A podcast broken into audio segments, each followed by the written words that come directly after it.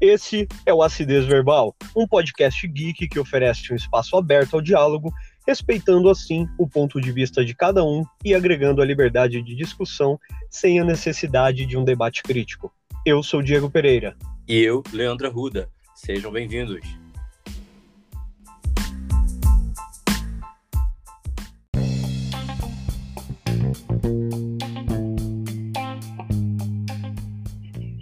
Fala pessoal, sejam bem-vindos a mais um podcast da Acidez Verbal.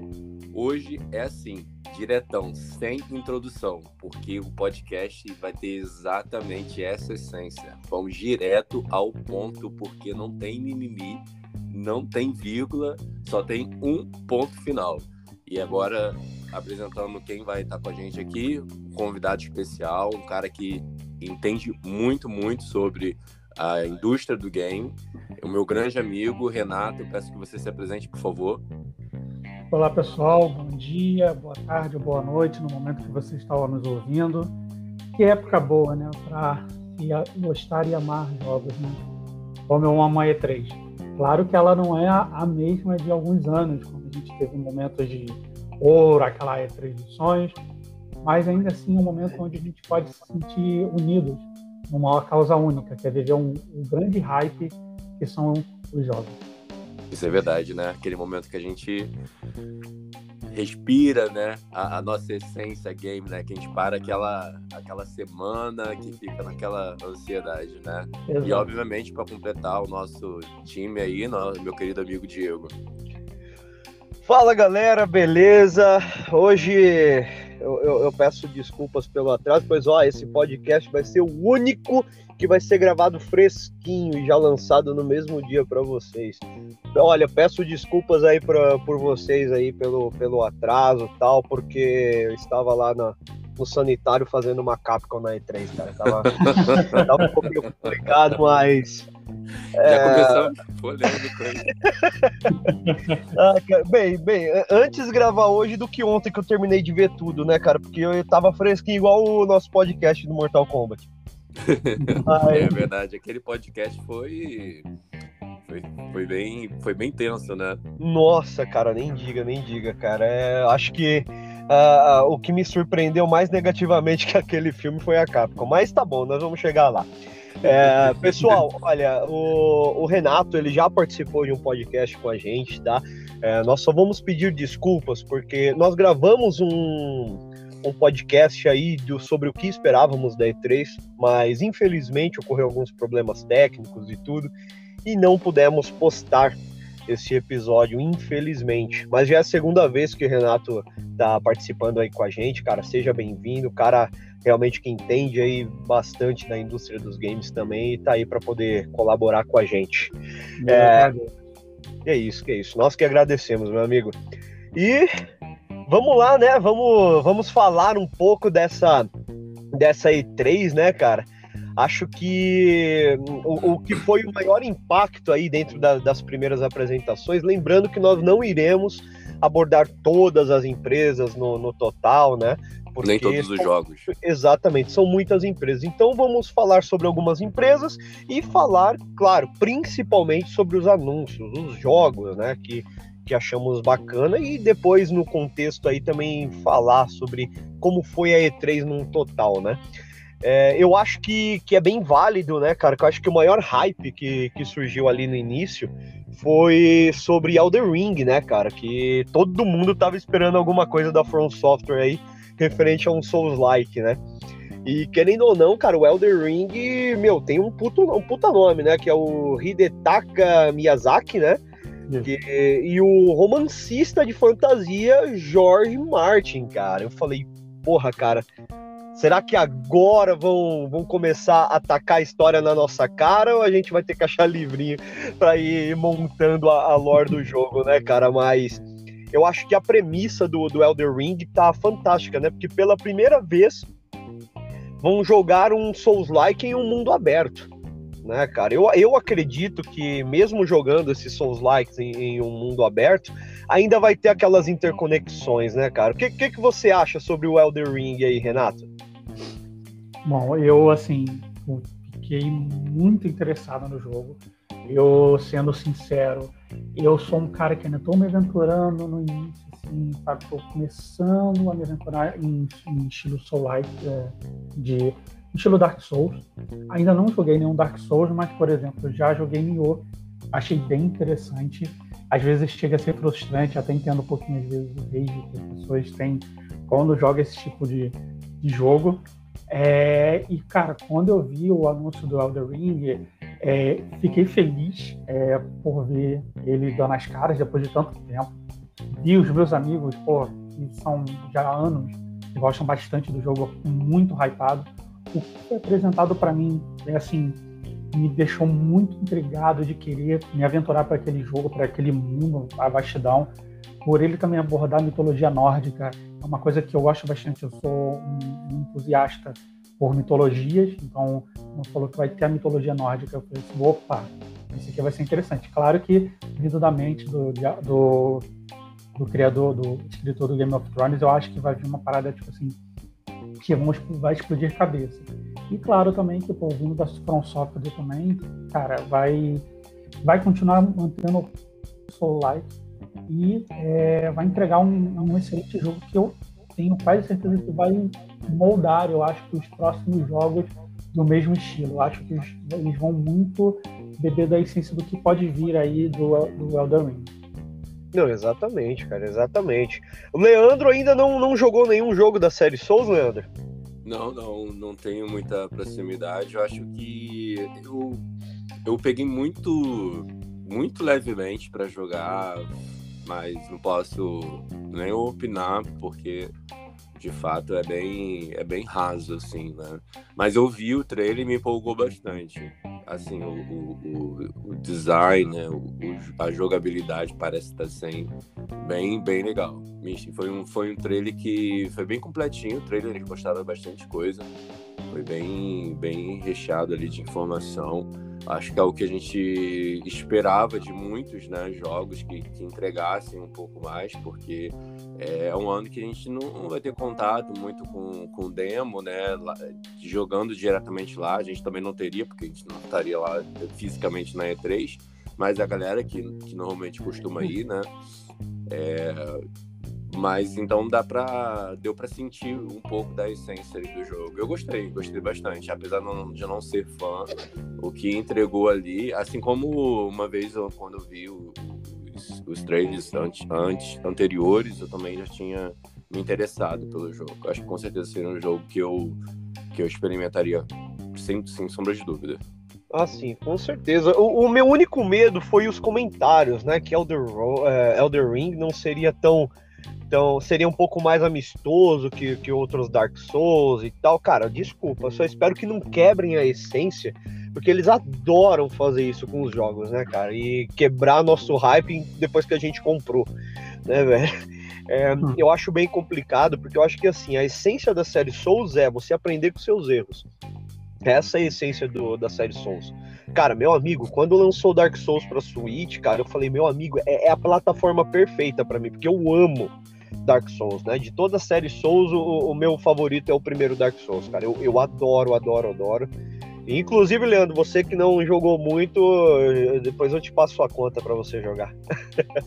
Mas vale, vale muito a pena, muito a pena mesmo. Só, é, é, eu acho que ele poderia ser um, um, balanceamento entre Sekiro e Dark Souls, né? Porque Sekiro, só quem jogou Sekiro sabe, né?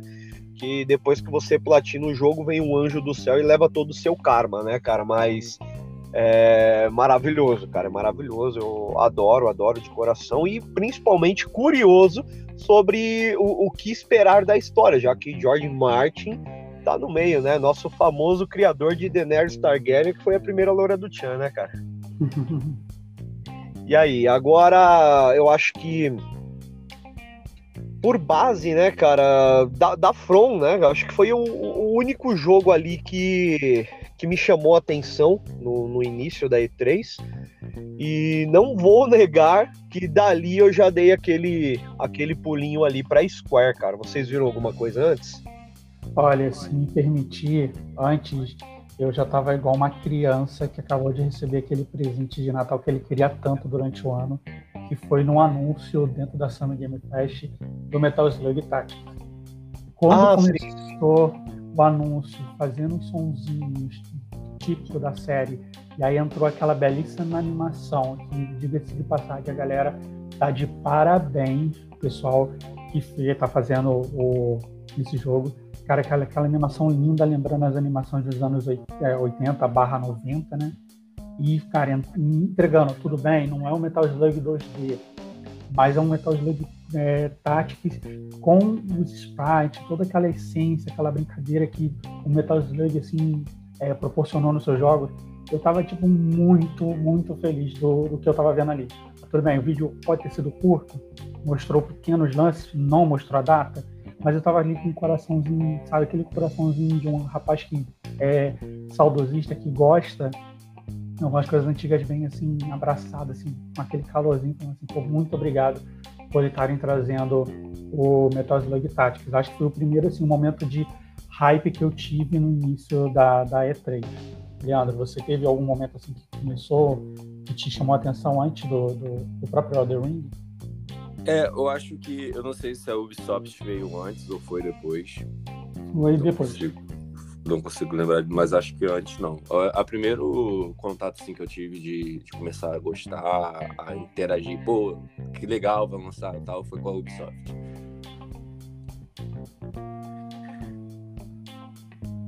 Ah, um detalhe também, teve um outro jogo também que foi anunciado, né, mas aí não não foi não foi se não me engano acho que não foi antes do da que foi o Rider Republic. Um, é um jogo que tipo assim uma loucura só. Você pode jogar com vários tipos de modalidades e veículos aonde o objetivo é chegar na linha de chegada. Então vai ter gente correndo de bicicleta carro. E aquilo ali tipo assim ele pode parecer até um jogo para algumas pessoas sem muito objetivo mas eu acho que aquilo ali vai entregar um multiplayer muito bacana você jogar com vários amigos. Vai ser aquele gameplay onde vocês vão vai ter aquela disputa é, saudável e ao mesmo tempo divertida, onde você vai passar horas e horas rindo. Eu achei também bem divertido que me deu uma, uma animada. É, falando da, Ubisoft, né? É, eu não sei se vocês vão ter alguma, alguma antes, ou Diego? Que você queira comentar?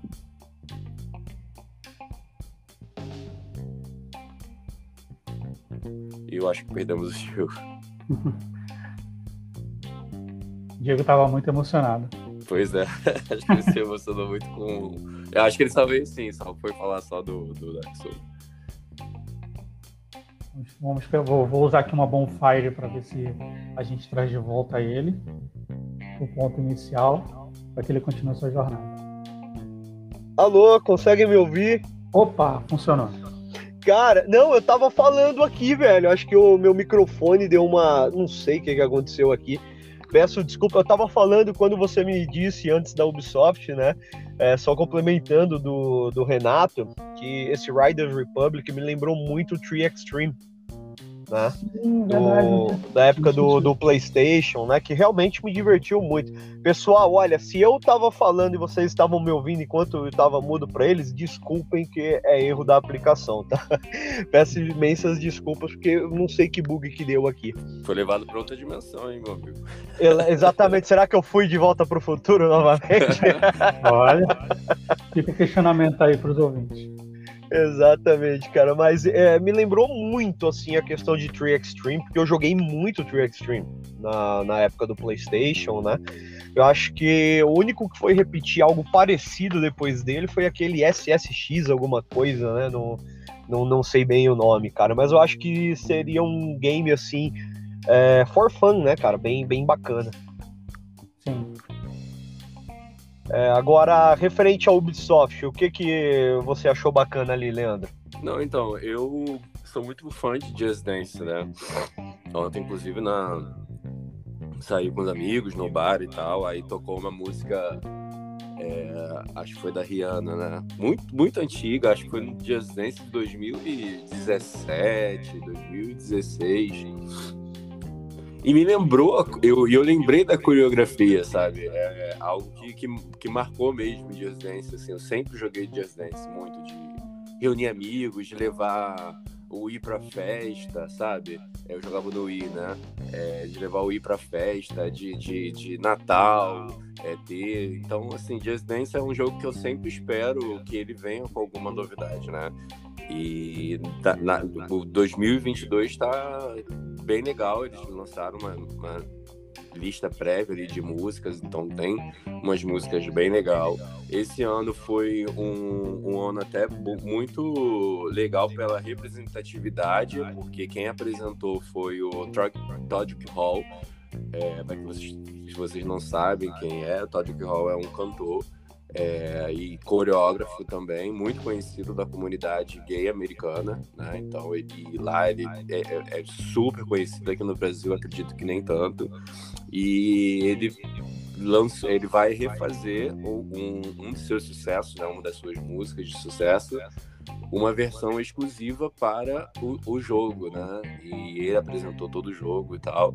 Então foi, foi bem legal, foi um ano diferente pro, pro Just Dance. Eu acredito que é, ano que vem vai ser. Vai, vem várias músicas, né? Eles estão com uma coletânea muito grande, 700 músicas, é, para quando você paga a, uma assinatura, né? E aí você pode realmente levar para casa de um amigo, para festa. Isso, isso sempre espero da, da Ubisoft todo ano, né? E outra coisa é que eu não, eu não jogo Assassin's Creed. É, joguei já outros, mas esse especificamente não, não joguei, mas eu gostei muito da DLC que eles é, trouxeram, né? E acredito que eles tragam mais DLCs é, pro Valhalla, né? Então é, é um jogo sim, que eu tenho sim. muita vontade de jogar. E eles estão trazendo um DLCs num contexto histórico, né? Ah, como foi a invasão é, na França. E aí a DLC vai trazer todo esse, toda essa história, esse contexto histórico. E a gente sabe que o, os vikings, né? Eles invadiram vários países, né? Aí no período que se estendeu a sua história. E eles vão acho que tirar muito muito leite aí dessa dessa história sabe? E através dessas DLCs o que é uma coisa tem, é, tem tendenciosa agora né das empresas né? Lançar um jogo e dar uma longevidade para ele através das DLCs e uma das sim, DLCs sim. que me chamou a atenção foi foi essa ah, eu achei muito bacana, Leandro, porque, cara, eles já estão fazendo esse, essa, é, esse esquema de discovery, né? Já há alguns jogos da, do Assassin's Creed, né? Que é ah, um jogo que simplesmente não tem muito jogo. Você tá lá com seu personagem para explorar e aprender sobre a cultura daquela época, daquele local. Isso eu acho muito bacana. E, e a Ubisoft, ela, ela dá gratuitamente, né? O, o, Discovery. Isso é muito bacana. Então, olha só, estudando enquanto joga videogame. Eu acho uhum. isso muito bacana, mas eu não vou negar que eu esperava um novo Assassin's Creed, porque o, o, o Valhalla já. Não sei, cara, eu, eu ainda não joguei, eu confesso que eu parei no Syndicate, né, cara, que realmente é fantástico. Eu gosto muito de Assassin's Creed. Tanto que quando eu peguei pela primeira vez o Assassin's Creed 2, eu não sosseguei enquanto eu não platinei aquele jogo. E, na minha opinião, em contexto de história e carisma de personagem ali, Elza, Elza Auditori ali, para mim, não tem para ninguém, cara. E, mas eu esperava um pouco mais da Ubisoft. Claro, gostei também muito. Claro que isso vai chegar na Nintendo, mas também, como já foi divulgado na, na própria Presence da Ubisoft, né? A DLC do Mario Rabbids, cara, que eu achei bem interessante também. Sim, mas sim. de resto, não não achei assim muita coisa, né? Cara, eu pirei com Avatar. Avatar, quando eu eu pirei quando chegou a, a apresentação ali. Infelizmente, Sim. só para as é, gerações novas aí de game, né? Mas o jogo está impressionante. então, esse é o meu medo. Esse é o meu medo, Leandro. Eu, eu olha, se for aquilo ali, cara, para mim, olha, meu, tá fantástico. É, porque Mas eu, eu tô com né? exato, eu tô com medo de tipo, cara, os caras te metem é a mesma coisa que apresentar a CG de Final Fantasy VIII e depois te mostrar o jogo, né? É, é. então, é, é, o filme ali, né? Basicamente a gente vê o filme ali acontecendo. Exato. Tem muito dessa película, né, fantasiosa, então foi muito fácil deles produzirem um, um trailer, né? Não sim, mostraram sim. nada de gameplay. Então eu fico bem, bem receoso com, com isso, sabe? É, fico bem receoso com o trailer. Claro, um jogo que, meu amigo, se entregar o que tá apresentando ali, cara, excelente, né? Mas é, não, isso não é muito do que acontece, né? Por exemplo, uh, não, não querendo passar para outra empresa, mas olha só, quando a gente vê um trailer de algum jogo, muitos elementos que estão ali no trailer não vão para o jogo final. Eu acho que a única pessoa dentro da indústria, o único produtor que, que, que, coloca todas as loucuras que tá no trailer dentro do jogo é o Hideo Kojima, cara. De resto, eu não conheço mais ninguém. Né, cara? Então eu fico bem bem assim, né, cara, com o pé atrás quando é tudo muito cinemático, sabe? Alguma coisa da Ubisoft, Renato, que tenha destacado também para você? Ah, assim, juntando tudo que vocês falaram, foram coisas que também chamaram atenção. Eu queria só pontuar duas coisas, assim, é, só é, até atualizando o Diego, na verdade, o Mario Rabbit ele não é uma DLC, ele é um standalone mesmo, é uma continuação. Ele é um standalone? Nossa, ele eu não, é um não tinha reparado nisso, cara, confesso. Ele... desculpas aí ele... pelo. Nada, tudo bem. Ele é um standalone que vai expandir um pouco mais a lore, trazendo agora o universo do Super Mario Galaxy. Então você pode, a gente pode ver ali a Rosalina na forma de Rabbit, que eu achei fantástico, ela toda preguiçosa, querendo participar. Os Rabbit são estrelinhas. E claro que, assim, eles vão aumentar muito mais porque agora vai envolver galáxias. E o próprio trailer mostra que vai ter uma nave. Então pode ser que nós vamos nos aventurar por vários universos. Pode ser tanto do universo Rabbit como do universo do Mario. Então, eu, assim, tô bem animado para esse jogo. É, até vendo o trailer do segundo, vou dar uma chance depois para jogar o primeiro, é, porque eu me interesso muito por essa mecânica de XCOM, que foi da Não, eu amo. Eu Oi? amo. Eu amo, cara. XCOM para mim é o melhor jogo de estratégia assim ever, cara. Eu, é, eu acho fantástico, velho. É, e aí eu vou, eu vou tentar depois dar uma chance pro primeiro. E além dos jogos, tanto que vocês agora comentaram do, Valhalla, que, nossa, eu achei muito legal o suporte que eles vão dar por mais tempo é, para as pessoas que adquiriram o jogo. Isso faz com que a pessoa, quem comprou o jogo, se sinta valorizada. Pô, eu investi, eu dinheiro para vocês e vocês estão me retornando com mais conteúdo. Então, assim, isso gera um, um é, uma fidelidade do público de Assassin's Creed. E eu acho até que é uma boa forma deles expandir o universo, não trazendo um novo assim, agora é uma opinião minha.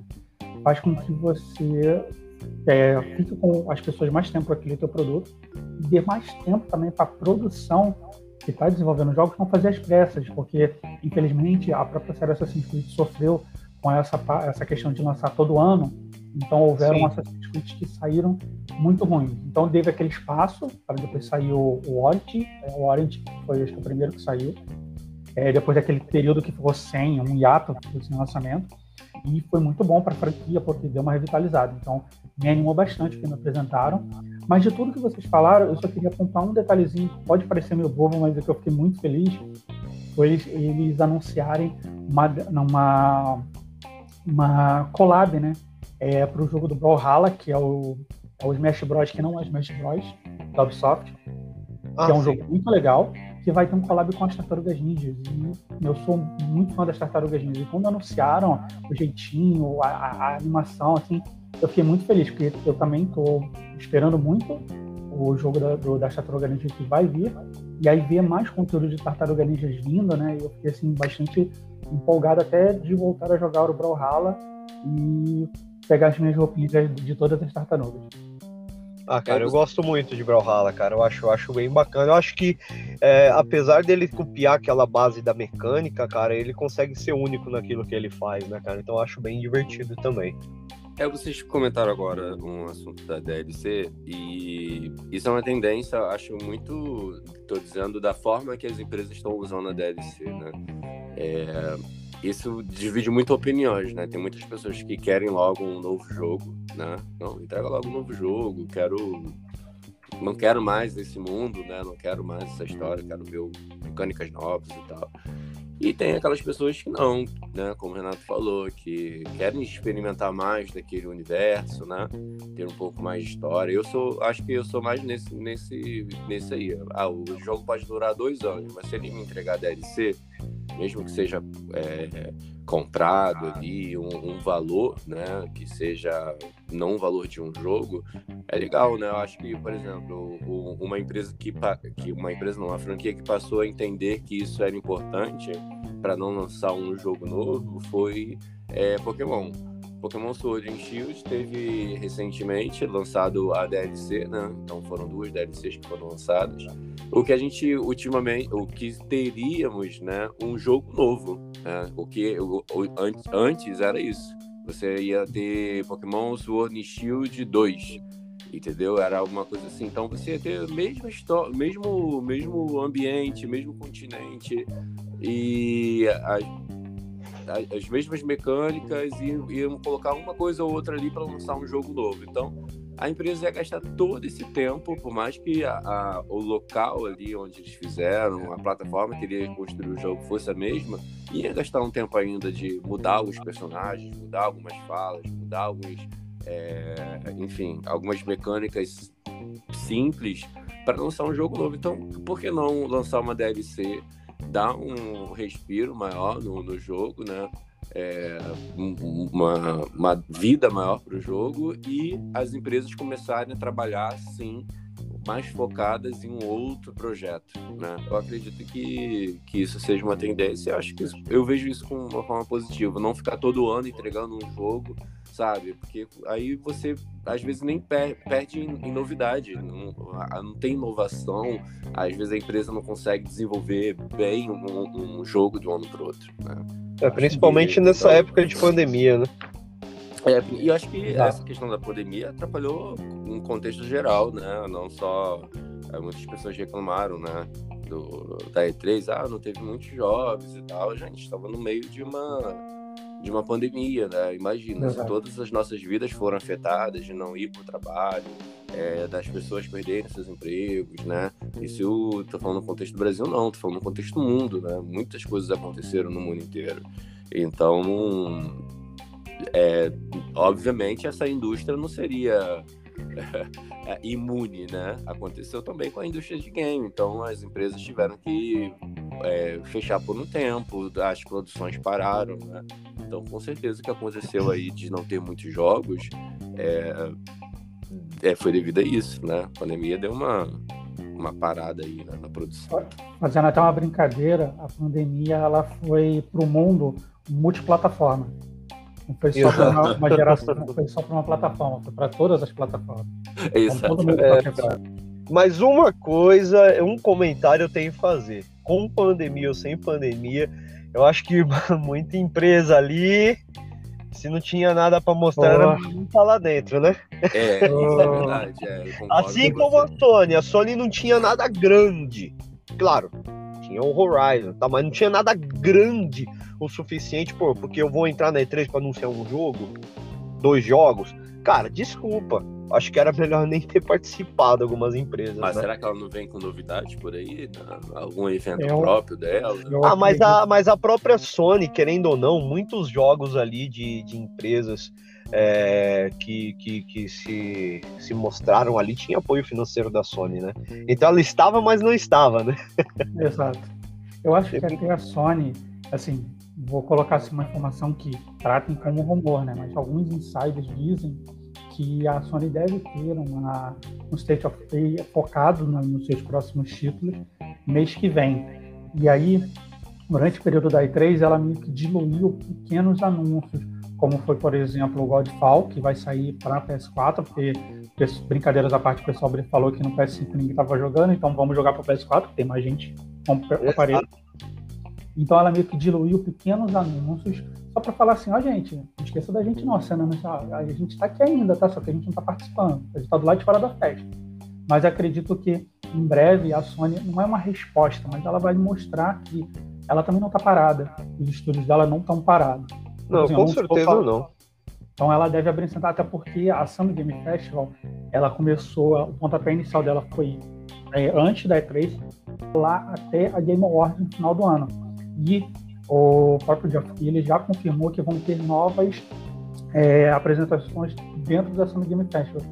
E aparentemente uma delas está programada para mês que vem. E possivelmente pode ser o período que a Sony vai chegar e vai falar assim, gente, olha aqui, então, olha o que a gente também está preparando até o final do ano e o que vocês podem aguardar para os próximos anos. Então, acho que a Sony deve vir aí em breve com alguns anúncios e algumas atualizações. É, a gente teve alguns jogos antes da E3, né? Um que eu pirei bastante foi Dying Light 2, né? Um anúncio que todos estavam esperando que acontecesse com uma data de lançamento, né? Então todo mundo estava esperando com, com, com, muita ansiedade. E ali, uma semana antes, acredito, ou duas semanas antes da E3, é, Dying Light foi anunciado, né? Uma mecânica de jogo incrível, com novo mundo, novo universo para você explorar ali. Eu gosto muito desse jogo. Horizon também, né? Foi anunciado antes. Então, eu acho que a Sony tá, tá, tá guardando algo. Eu acho que esse ano ela vai, vai fazer, mas ela, talvez ela não quis participar da E3, porque ela acho que viu a necessidade de. O que, o que se resumiu a E3 esse ano foi basicamente. É, vídeos, né? Por exemplo, se você vê o que a Nintendo fez, foi uma Nintendo Direct. Né? Exatamente. É, é. Eu penso, né? Eu acho que a Nintendo ou até outras empresas, né, cara, entraram ali só para poder ver se ganha mais campo com, com caixistas, com sonistas, sabe? É, é, eu acho que muito do o que, a, o que a Nintendo apresentou ali funcionaria muito bem numa Direct.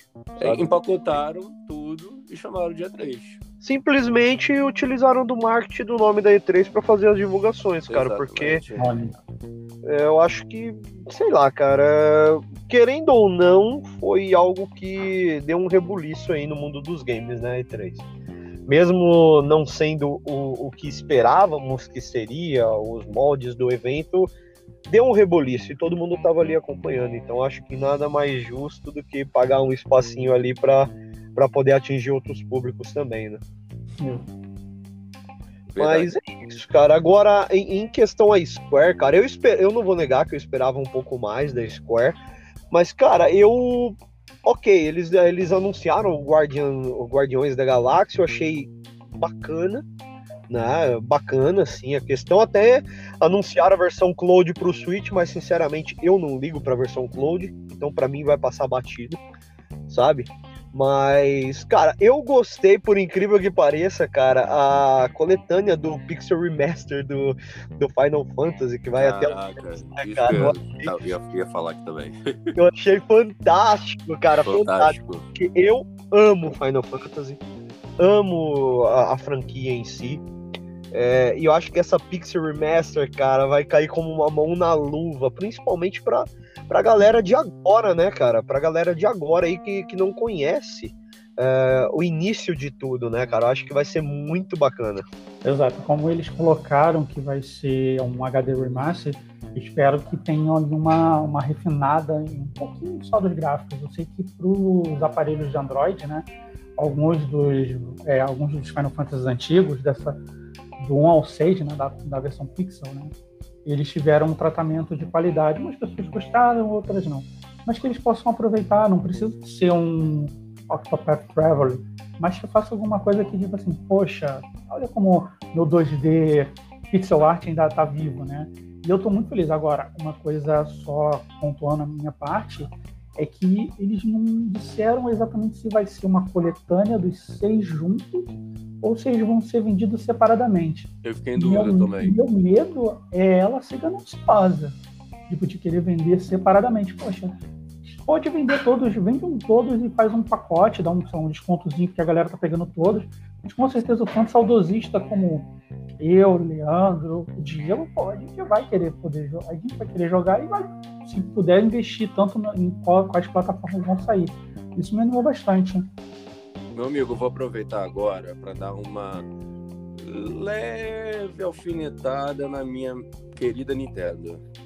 Eu acho que isso é o que nós esperamos de jogos antigos para que nós possamos, né, voltar a jogar, né, seja na plataforma normal do, do, da empresa ou seja mobile, né, não, né, aquele negocinho lá, o relógio lá que você bota no lado da, né, gente, o, o, é, o, não é isso que a gente espera, né? Eu vou chegar, por isso que eu não tô querendo dar muitos detalhes. A gente espera que a empresa ela leve a sério, né? Não a questão somente econômica, né? Que não, não considere somente a questão econômica da empresa, mas que também considere que nós aqui somos consumidores e nós temos, né, a necessidade de consumir um bom produto. Então, se você vai relançar algum jogo, se você vai pegar um jogo lá na década de 90 que fez muito sucesso e trazer para a realidade, faça isso, né? Eu acho que Exatamente. Vai, vai, amaciar muito mais o coração dos fãs, sabe? Você vai dar, vai entregar muito mais. Eu adoraria, por exemplo, pegar os jogos de, de, de Pokémon antigo que a gente jogava em Game Boy, passar por uma remasterização e jogar hoje em dia, entendeu? Maravilhoso, cara. Né, foi um jogo que, que, que, já, já rendeu muito pra gente, já, já tivemos DLCs, ó já tivemos remakes né, desses jogos. Então, qual o problema de fazer um trabalho desse e entregar, né? Esse belíssimo trabalho, né? E ao invés de entregar a mesma coisa de um outro formato para conseguir mais dinheiro.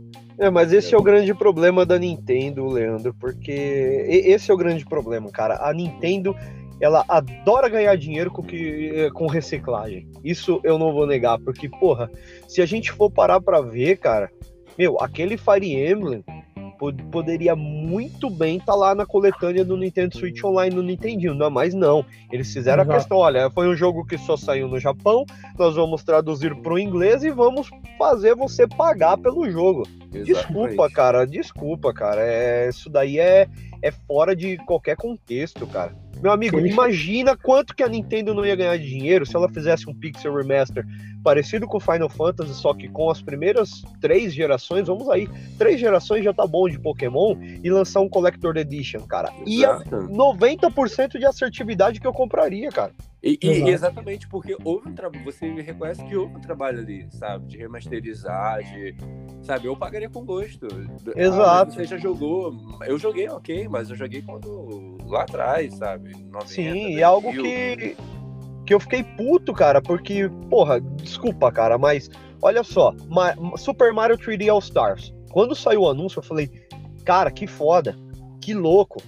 Só que, meu amigo, não tem remasterização nenhuma e ela jogou na nossa cara e até muitos data miners comprovaram que aquele jogo de Switch são uma, um amontoado de emuladores para poder rodar no Switch. Ó, oh, desculpa Nintendo, pra cima de mim, cara, olha, é um jogo que eu amo Mario 64. Eu amo Super Mario Galaxy, gosto muito do Super Mario Sunshine, mas cara, você vir com esses dois dedos aí no meu olho não vai rolar. Não vai, cara. Não vai. E ela é tão fechada que ela às vezes não para para ouvir o público. Eu acho que se, não só aqui a gente, mas todo fã da Nintendo tem grandes ideias que, como ela é uma empresa muito antiga, tem muitos títulos na mão dela que ela poderia trazer de volta, vender como uma coletânea, vender como um remaster, que daria um retorno para ela, mas parece que ela não ouve essa parte mais é, oriental dela, dela ser muito fechada para as Exato. Eu até estou é torcendo muito porque o Dog Pause, agora que é o novo diretor da Nintendo nos Estados Unidos, ele, sei lá, acordar eles um pouquinho e falar, gente, a gente já avançou bastante, a gente não está preso lá atrás na época do, da Nintendo é, brigando com a Mega Drive tal, da, com, com a Sega, perdão. A gente está mais para frente, a gente precisa é, ouvir o público. É só, assim, só é, voltar e dar um exemplo da própria Microsoft. A Microsoft, há anos atrás, tomava porrada atrás de porrada das pessoas falando, poxa, cadê jogos, cadê jogos, cadê os jogos assim, que valorizem a marca Xbox? E aí você pega a conferência dela, que a gente não vai comentar, cara, você viu que eles vieram de jogo atrás jogo. Pode ser jogo que não te agrade, mas eles estão entregando. E, cara, a Microsoft é, no, é nova nesse universo de, de videogame no geral. Exatamente. A Nintendo antiga, ela tem muita coisa. Sabe, a Nintendo ela tem várias coisas em casa, é como se ela fosse uma colecionadora. Ela tem várias coisas em casa, ela não quer expor, ela não quer passar para frente, ela não quer deixar as pessoas verem, sabe? E fica aprendendo. Então, assim, a gente fica feliz deles anunciarem um jogo ou outro, como a gente vai falar daqui a pouco. Mas ela tem tanta coisa que ela poderia trazer e também é, refazer. E aí, pô, por exemplo, uma coletânea de, sei lá, é, Pokémon é, Portátil Collection. Pegar todos os Pokémon que tiveram da coleção Collection, cara, essa é uma parada fantástica. E a Square, agora fazendo esse collection do Final Fantasy, eles, tipo assim, vão trazer, vão trazer aquela galera até que fica chiando bastante na internet. Poxa, cadê meu Final Fantasy clássico, RPG Batalha Parada? Amigão, você vai ter, vai vir aí. Mas eu espero mais uma vez que seja uma coleção completa dos seis primeiros para que as pessoas paguem Sim. preço, se for, mas que seja um jogo bom e uma coleção. Não um jogo Cara, eu acho, que, eu acho que esse Final Fantasy, cara, dando aquele, aquele remasterzinho nas animações, né? Colocar um pouco mais animado, porque o meu problema não é pixel. Se fosse pixel, eu não jogava Catena Zero e não jogava muito jogo indie. Mas, cara, é, eu acho que a questão é, meu amigo, se eles jogarem uns extras, umas artworks ali, e, cara, colocar aquelas clássicas e maravilhosas CGs em todos os jogos, cara, meu amigo, ia ser a coletânea definitiva pra mim de Final Fantasy, sabe? Eu acho que seria o, ah, o, o que eu esperaria como fã da- de Final Fantasy, sabe? É, é o que você falou agora. É, se um jogo é construído em pixel art, como Katana, que é maravilhoso, né? É, tudo bem, a gente entende, né? Mas esse jogo a gente sabe que foi construído lá na época e não tinha. Foi por uma limitação gráfica que ele foi construído em pixel, né? Então, remasterizá-lo é você falar assim, gente, eu trabalhei, fizemos alguma coisa aqui, estamos oferecendo uma coisa diferente, né? É, um, um exemplo que eu vou usar são das é, que você me apresentou essa semana, por exemplo. Eu não vou me estender muito pra gente não fugir muito do assunto, mas, por exemplo, a Hack Room, que aí você me apresentou Ah, sim, sim. de Pokémon Crystal. É mais ou Nossa, menos aquilo ali, a gente vê o mesmo jogo com outro, sabe, com outro olhar, com outro formato. Mas eles não vão fazer isso por quê? Porque eles querem fazer isso nos remakes, né? Então, às vezes, ah, eu vou fazer um, um- um remake, então se eu pegar esse jogo e remasterizar, fazer alguma coisa assim, só entregar esse, esse jogo dessa forma, eu vou perder venda com o meu remake. Acho que é isso, não sei. Agora, só para finalizar a Square Enix, é, um jogo que me chamou a atenção ali foi Babylon Falls. Eu achei. Um, é, tem um, estilo de jogo ali é, muito parecido com Bayonetta. Acredito que são os mesmos produtores de Bayonetta, né? E talvez eles estiveram muito ocupados fazendo esse jogo, porque Bayonetta. Tô esperando a Bayonetta até agora. E me chamou muita atenção esse, esse jogo. É, parece ser bem, bem interessante e foram, foram essas duas coisas que eu notei aqui da, da Square Enix que despontou pra mim. É, o Bayonetta, o Bayonetta, perdão, a FromSoft, ela tá é, nessa parceria, né, para trazer o Babylon Falls, mas eu tô um pouco Babylon Falls foi que a empresa, parece que a empresa confirmou, não sei se foi a própria FromSoft ou a Square, que o Babylon Falls ele vai vir como se fosse um serviço, ou seja, deixa eu falar aqui bem baixinho, Vingadores, jogo dos Vingadores. Então, assim, eu tenho muito medo de Babylon ele vir como um jogo dos Vingadores. Eu espero que eu queime, é, queime minha língua e seja um jogo muito bom. Eu estou animado. E, assim, para pontuar só uma coisinha, na minha parte que também eu gostei bastante, no, na conferência da Square, foi o anúncio do Stranger of Paradise, Final Fantasy Origin. Ah, Renato, mas pô, tu viu aquele gráfico? Cara, isso pode mudar até a data de lançamento. Mas eu achei interessante eles tentarem fazer, dar uma nova, uma releitura do primeiro Final Fantasy. Eles estão tentando deixar um pouco mais moderno, é, uma pegada ainda assim no antigo. Eu achei bem legal. Eles estão tentando trazer um pouco da série é, Souls-like para o jogo, então um estilo meio Dark Souls, mas ainda com uma pegadinha de Devil May Cry na ação. Então assim vai deixar um jogo difícil, mas ao mesmo tempo onde você vai sentir mais a batalhar, porque você vai ter mais ação. Agora, por favor, Square, eu sei que se, espero que vocês estejam ouvindo a gente, ou alguém esteja ouvindo que trabalha lá dentro, mas por favor, não faça mais o, a, a besteira de lançar uma demo e a demo vir, com perdão da palavra, cagada, um macaco, usar esse termo agora. tiveram que lançar a versão 3 para baixar para que as pessoas pudessem experimentar o jogo.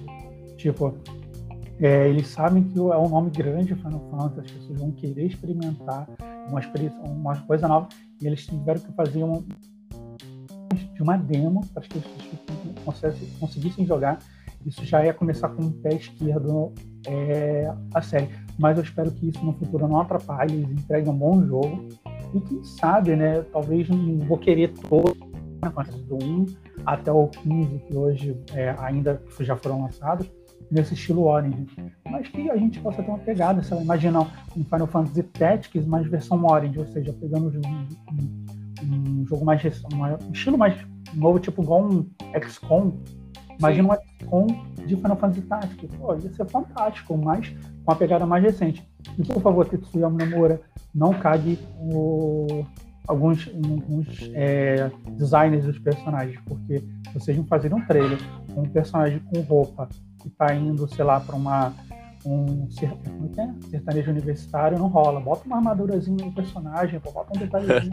sertanejo universitário foi bom. Poxa, então assim, eu fiquei animado pro que eu vi, mas eles, do jeito que eles entregaram, tanto a, o trailer em certos pontinhos, como a demo, eu acho que a Square começou com o pé esquerdo, mas mesmo assim ainda continuo esperando coisas boas é, vindas da Square. Verdade. Algum, alguma consideração sobre a Square, Diego? Ih, eu acho que perdemos o Diego mais uma vez. É porque eu tava falando agora do Final Fantasy Tactics e ele não falou nada. Conseguiu, é, conseguiu, conseguiu. Agora voltou, voltou. Ah, cara, meu, que loucura, tá velho. cara. Aí, tô, cara, tô, cara. Acho que Sei lá, cara, sei lá. Eu acho que a Capcom tá tentando me sabotar antes de eu falar. É, tá Mas. Tanta, tanta figurinha da Capcom. Não, exatamente, cara. Assim, da, da Square, eu não comentei do, do Final Fantasy, porque eu senti que foi perdido um pouco da essência ali. Não sei, espero que me surpreenda.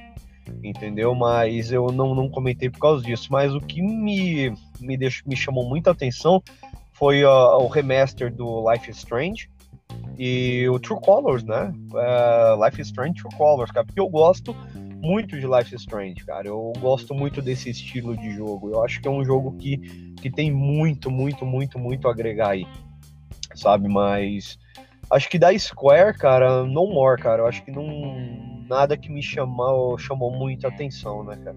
Fora, fora isso, né, que, que nós já comentamos.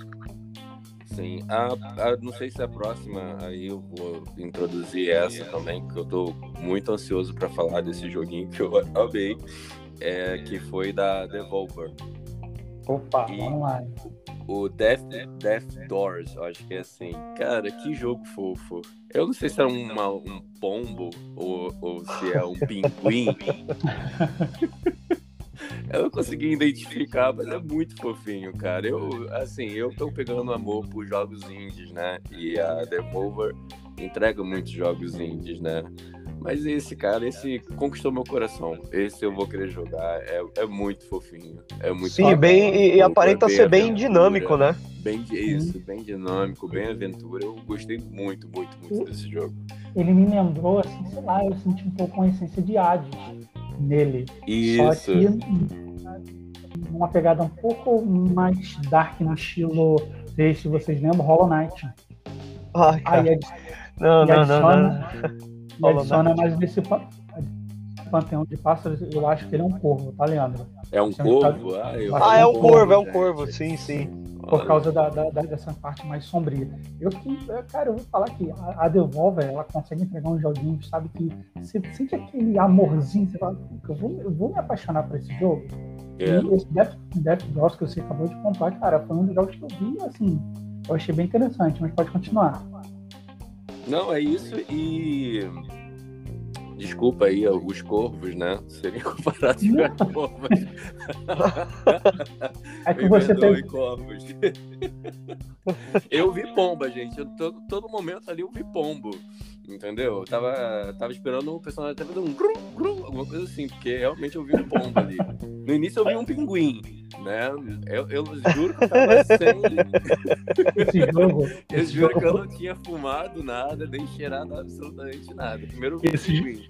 Esse jogo aí, pro Leandro. mexer o pescoço, aí eu falei assim: é uma forma de mexer o pescoço de pombo. Aí eu falei assim: então deve ser pombo. E eu fiquei muito feliz, né? Porque o pombo. o Pombo teria uma boa representação dentro de um Não, jogo. e com né? certeza, em mecânica também, né? Falando que o Pombo só tem doença, né? Que o Pombo só suja a praça, que cagaram na tua, cabeça, Verdade. na tua cabeça, né? O Pombo seria legal, eu gostaria. Não, ia- um ia ser bacana. Pombo, Não, né? e Ia ser pombo, e esse pombo, ele, tipo assim, ia partir pra aventura. Que já viu o pombo com medo? Você passa perto dele, É verdade. pra ele não pode. Verdade, cara. Ia ser muito bacana até em quesito mecânica. Imagina você tendo uma habilidade pra cagar na cabeça dos inimigos, cara. Ia ser fantástico, cara. Fantástico. Outro jogo Aí Devolver, pensem, ó, ó, contratem a gente pra desenvolver os jogos, cara. A gente É. tem muita ideia boa. Exato. Fica, fica a dica aí, devolve. E ó, esse jogo pro Leandro, ele, ele é um teste de rochar. Porque cada Ah, vez é que ele verdade. joga, ele vai ver uma coisa. Verdade. Dá licença, o personagem é meu e quando eu jogar, eu vou jogar ele como se fosse uma pomba. Agora. Pronto. Ah, também. Pronto. Ó, outro jogo que eu gostei muito foi o Track to Yomi. Ai, meu. Deus. Que flechada no coração agora. Nossa, eu, eu amo a cultura oriental. Eu amo a cultura oriental. Esse jogo, ele é, tá. Do, do que vi, né? Do que foi apresentado, tá muito, muito, muito legal. Tá muito legal. Tô super ansioso. Super É ansioso. pra, pra você ver, né? Os indies, eles surpreendem muito mais a gente do que as empresas grandes, né? Porque ele não vai no É. básico, né? Eu vi muita gente, eu vi muita gente falando assim. Ah, porque a gente não teve muitos jogos para o PS5 com gráfico explodindo na tela e tal. Gente, vamos lembrar, amo gráfico. Tanto que daqui a pouco, quando chegar na Microsoft, eu vou falar dois, um, um jogo que eu fiquei cagando assim, na, na tela, sabe? Caraca, meu Deus, que coisa linda, entendeu? É, tem, tem essa admiração, tem essa contemplação, a gente sabe que faz parte. Mas não é só isso, é, é você entregar, como nós acabamos de falar, sabe? Um, pombinho guerreiro e, falar, e te dá vontade de jogar aquilo ali, entendeu? É muito mais do que gráfico, né? E esse jogo, ele te dá. um- O outro jogo que eu falei, o Track to Yami, também te dá vontade de jogar. E não é um jogo excepcional, né? Mas todo você já vê a trilha envolvente ali, a forma que eles apresentaram. Eu, assim, fiquei empolgadíssimo. Ah, realmente, é muito, foi muito bonito, cara. Porque assim, cara, eu acho que dos indies, al- algo que eu não faço de jeito nenhum com o jogo indie é criticar antes de eu jogar, sabe? É uma coisa que eu aprendi com os jogos indies. Por exemplo, quando saiu o Undertale, eu falei, cara, eu não vou jogar isso. Eu não vou, me recusava, né, cara? E foi um jogo que literalmente me pegou, deu três tapas na minha cara e uma voadora no meu nariz, sabe, cara? É literalmente um jogo maravilhoso, cara. Não sei se vocês jogaram Undertale, mas. Cara, que jogo, Não, não sabe? É, é um jogo que literalmente te mostra, é, é, é, coloca incisivamente pra você que, olha, pra você chegar em um objetivo, você não precisa matar ninguém, sabe? É, é, é muito bacana. Muito nunca, bacana. jo- nunca joguei Undertale, não, mas uma coisa eu posso dizer. A trilha sonora do jogo é uma das que eu mais uso para poder trabalhar. Inclusive, Leandro, quando você estava lá do meu lado no escritório trabalhando, eu estava com certeza ouvindo é, trilha sonora de Undertale, porque é uma trilha sonora fantástica, cara. Não, maravilhoso, cara, maravilhoso. E depois de Undertale, vamos dizer que Undertale me inseriu aí na, nos jogos indies, cara, porque eu particularmente acho um dos melhores RPGs que eu já joguei. Às vezes o pessoal olha e fala, cara, você jogou isso? Eu falo, Ah, é. cara, joga isso pra você ver. Joga isso pra você ver, sabe? E, e depois de Undertale, cara, aí chegou a Super Giant, é, me matando do coração, junto com a Team Cherry, né, velho? Porque, porra, Hollow Knight pra mim é o melhor jogo Metroidvania ever, velho. Eu amo Symphony of the Night, eu amo Metroid, mas, cara, Hollow Knight foi o que, que mais me pegou ali. Tô ansiosíssimo pra Silk Song, sabe? E a própria Gi- a Super Giant Games, cara, Bastion, que jogo é aquele? Que direção de arte é aquela? Que trilha sonora é aquela? Mesma coisa idem pra Transistor, cara. E, e- e desculpa, a Super Giant não lançou nada mais ou menos até agora. Desde Bastion, Transistor, Pyre, eh, o próprio Hades. Cara, meu, o que, que é isso, cara? O que, que é isso? Olha a aula que as empresas indies, as empresas pequenas estão dando para a indústria, cara. Então, eu uma coisa eu aprendi, principalmente em jogos indies, cara, eu não critico antes de jogar, sabe? Não critico, cara. Se falar, ó, a gente vai lançar uma versão aqui, um novo conceito pro jogo da Snake lá, da, da minhoquinha, cara, eu vou esperar e vou jogar para ver como que é. Não vou criticar. Exato, se for um jogo bom, gente, não precisa fechar os olhos porque não tem gráfico 3D, não tem a minha água ultra realista, o meu personagem que balança a planta quando passa. Gente, jogos às vezes são experiências. Seja ela num, num gráfico pequeno, seja ele num gráfico parado, seja ele numa batalha parada, seja ele no céu arte, seja ele também num 3D ultra realista. Mas jogos são experiências. Tipo assim, pode ser um Undertale, pode ser até você pode perguntar pro seu avô quando jogou lá o Atari, o seu pai quando jogou o Atari, com certeza foi um jogo que marcou a vida dele. E aquele jogo precisa ter gráfico, mecânica, o meu jogo tem que fazer tudo. Eu tenho, eu tenho que ser outro personagem dentro daquele jogo, sabe? Jogos são isso, sabe? São jogos são uma parte da, tipo assim, dessa, desse entretenimento que faz a gente, sabe, se orgulhar de estar tá experimentando. Então, Exato as pessoas não têm que ficar com esse preconceito de, ah, olha, meu console roda esse gráfico aqui, o seu não roda. Que seja, amigo, não roda, mas pelo menos eu posso dizer que o meu aqui não tem um gráfico melhor do que o seu, mas eu estou experimentando coisas fantásticas. E eu não estou defendendo, não estou falando de empresário, de business, eu estou falando de você não se prestar, é, não se colocar esses é, elementos né, para é, mapear jogo se é bom ou não. Sim, você se fecha às experiências, cara. Isso não é bacana. Não é bacana de jeito nenhum, cara. Então, eu, eu particularmente, cara, sempre que sai um joguinho indie ali. É, o bom da Nintendo é que, cara, pelo menos ali, cara, para muito jogo indie já tem demo, né? Tem demo. Exato. Cara, e, meu, eu experimento e compro, cara. É, é surreal, é surreal. Eu acho, acho que o, o Switch, querendo, acho não, é Switch é a melhor, maior plataforma que você pode ter para jogos indies, cara. Eu acho maravilhoso o que a Nintendo está fazendo, a oportunidade que ela está oferecendo para as empresas. E olha, eu ali tô me deleiteando muito bem com, com esses jogos, cara. Não, é, você me apresentou, né? Você me apresentou a muitos jogos indies. Eu tinha esse. Eh, eu posso dizer que eu estou fazendo essa crítica aqui, é, indo de encontro ao que vocês estão falando, mas eu já estive no outro lado, né? Então eu já vivi o outro lado. O lado eu sei. né? Você sabe, né? Eu que, ah, o que, que eu falei para você? O que, que eu falei para você? Ah, eu, eu pensei Katana assim. foi um jogo, né, amigo? Exato, você você falava, ah, não, o jogo indie eu tenho. Não, assim, cara, aquele pixel, isso aqui, não, não vai rolar para mim. Eu falei, cara, eu vou converter esse cara pro lado negro da força. Muito bem, e eu consegui. e eu consegui, cara, eu consegui. É uma experiência boas, cara. É, é, é, eu acho que você esquece um pouco da questão gráfica e começa a viver o jogo, né? Acho que ele tira um pouco da. da... E falando isso, o momento Jequiti aqui, né? lembrando que a gente tem um podcast falando sobre isso, né, gente? O que faz um jogo ser bom, né? Então dá um pulinho lá depois que você ouvir esse, ou deixar para amanhã. Escuta lá, que tá bem legal. A gente tá falando sobre todos esses, todas essas questões aqui, né? Do que faz um jogo ser bom. Às vezes tem gráfico, outro tem história, outro tem, né? É... Ah, e complemento, né, Leandro? Complemento também. Os jogos que nos tocam, um ótimo complemento para esse podcast também. Verdade, verdade.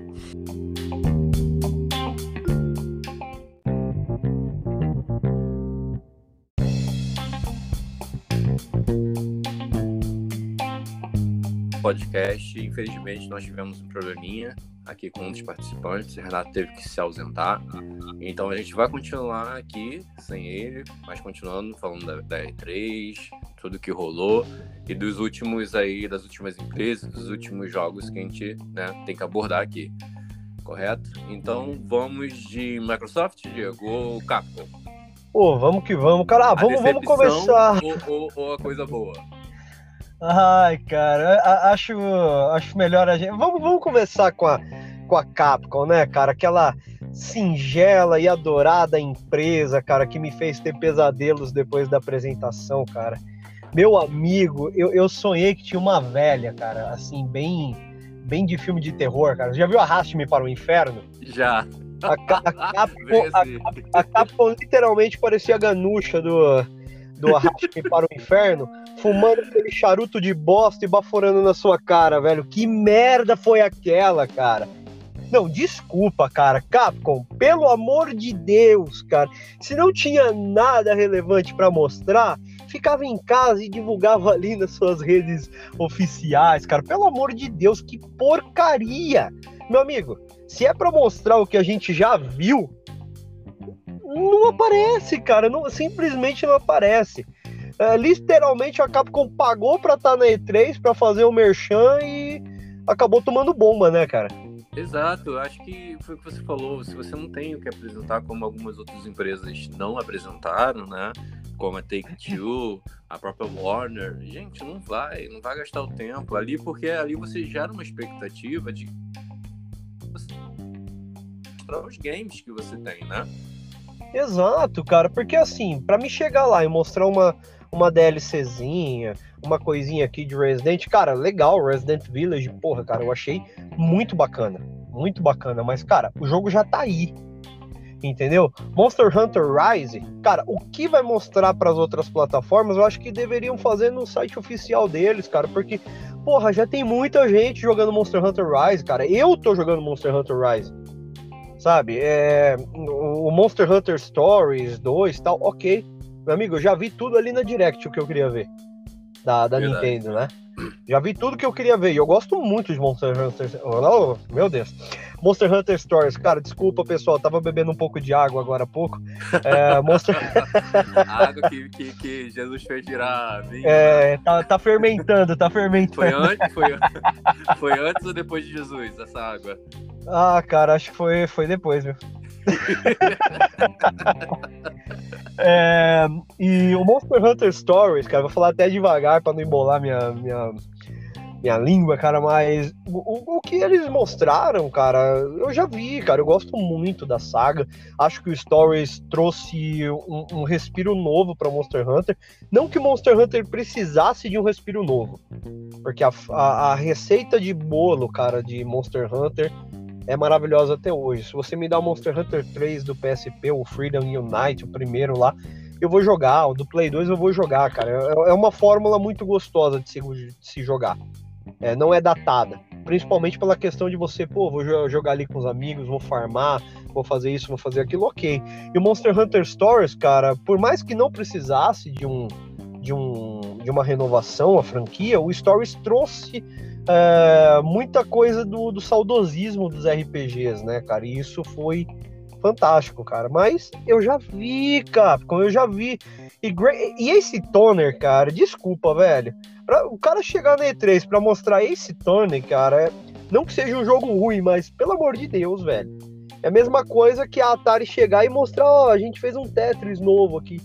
Exato, né, cara? Pô, cara, não, não tem necessidade nenhuma. Desculpa, Capcom, mas literalmente, literalmente, você cagou nas calças, cara, né? Esperava ali talvez um Devil May Cry. Porque cara, não sonhar com tava... um Mega Man? Pô, cara, imagina uma reformulação de Mega Man. Até o Street Fighter, cara. Eu, Até eu, Street Fighter. Eu, eu peço que eu não sou extremamente fã de Street Fighter, cara. Eu, eu gosto muito de jogos Também. de luta, como você sabe. Mas, cara, um Street Fighter, pô, o Street Fighter V é maravilhoso, é muito bom, apesar de não ser meu jogo favorito de luta. Mas, cara, um Street apresenta algo palpável, né, cara? Aqueles rumores do Resident, eu fiquei muito, muito ansioso para saber, pô, cara, será que vai ser agora aquele anúncio para para Nintendo, né, cara? Mas sei lá, velho, eu acho que não teve necessidade alguma dessa participação, velho. Alguma, alguma. E literalmente, cara, teve empresas aí que, cara, deram um show. A Summer Game Fest foi maravilhosa, muitas foram se deram bem, cara. Mas, pelo amor de Deus, né? Pagar para passar vergonha é melhor não entrar. Verdade, verdade. Isso aí é, é, é totalmente necessário. Mas não vamos perder muito tempo com a Capcom, né? Vamos deixar ela lá no, no vaso, onde a gente fez hoje de manhã, onde é o lugar merecido dessa participação dela. Lembrando que a gente não está falando da empresa aqui, gente. A gente está falando da participação. Exatamente. Né? Da participação Exatamente. dela da, na E3. Né? Assim como, como a Microsoft fez parceria com a Bethesda, é, a Capcom fez a parceria ali com o Tolete de Bosta, cara, porque. Desculpa, desculpa, pessoal. A gente tem que aproveitar um pouquinho o nome acidez verbal, porque, meu Deus, cara, que merda. Que merda, cara. Desculpa, eu tô. Eu tô. Cara, deu até vontade de. Eu preferia ter visto o filme do Mortal Kombat. a, a apresentação, sabe? Poderia ter passado no lugar. Falando em Mortal Kombat, já que a gente falou de Warner, né? Eu esperava mais alguma DLC do, do pra Mortal Kombat, sabia? Ah, cara, ia ser muito bacana, muito Será bacana. que sai cara. mais alguma coisa?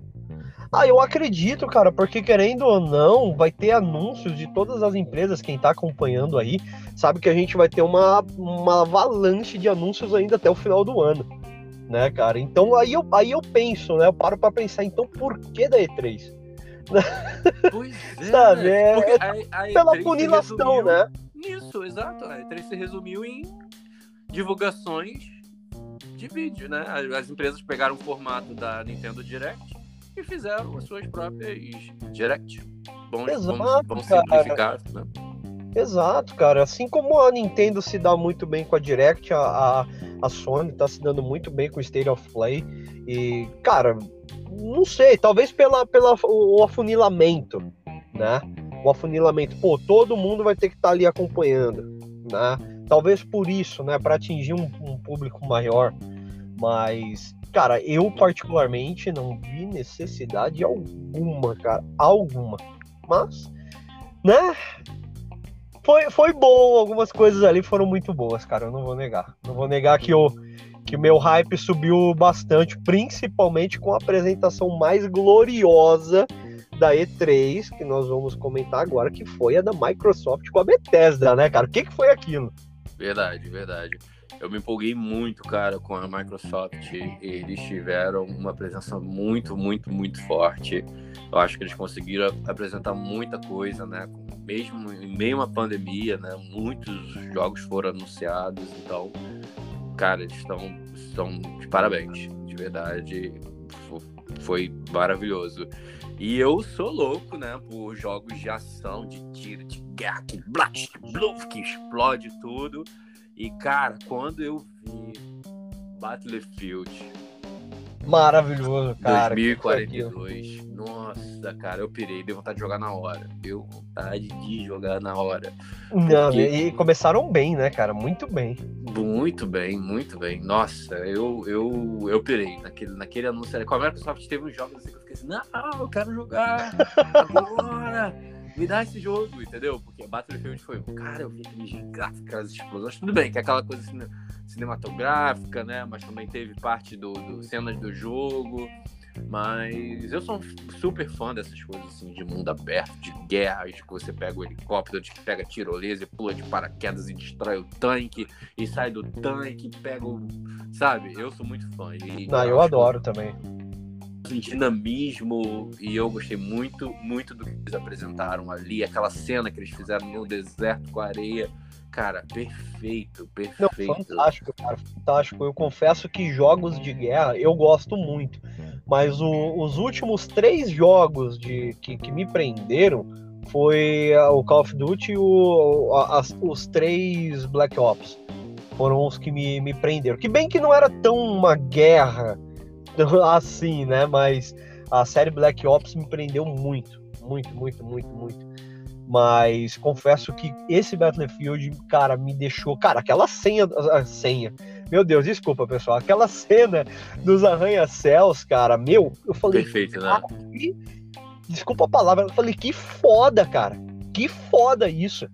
Falei, meu Deus do céu, cara. Eu imagino aí. E eu ainda, apesar de não ser muito fã ainda da tecnologia, eu falei, imagina isso num, num sistema VR, cara.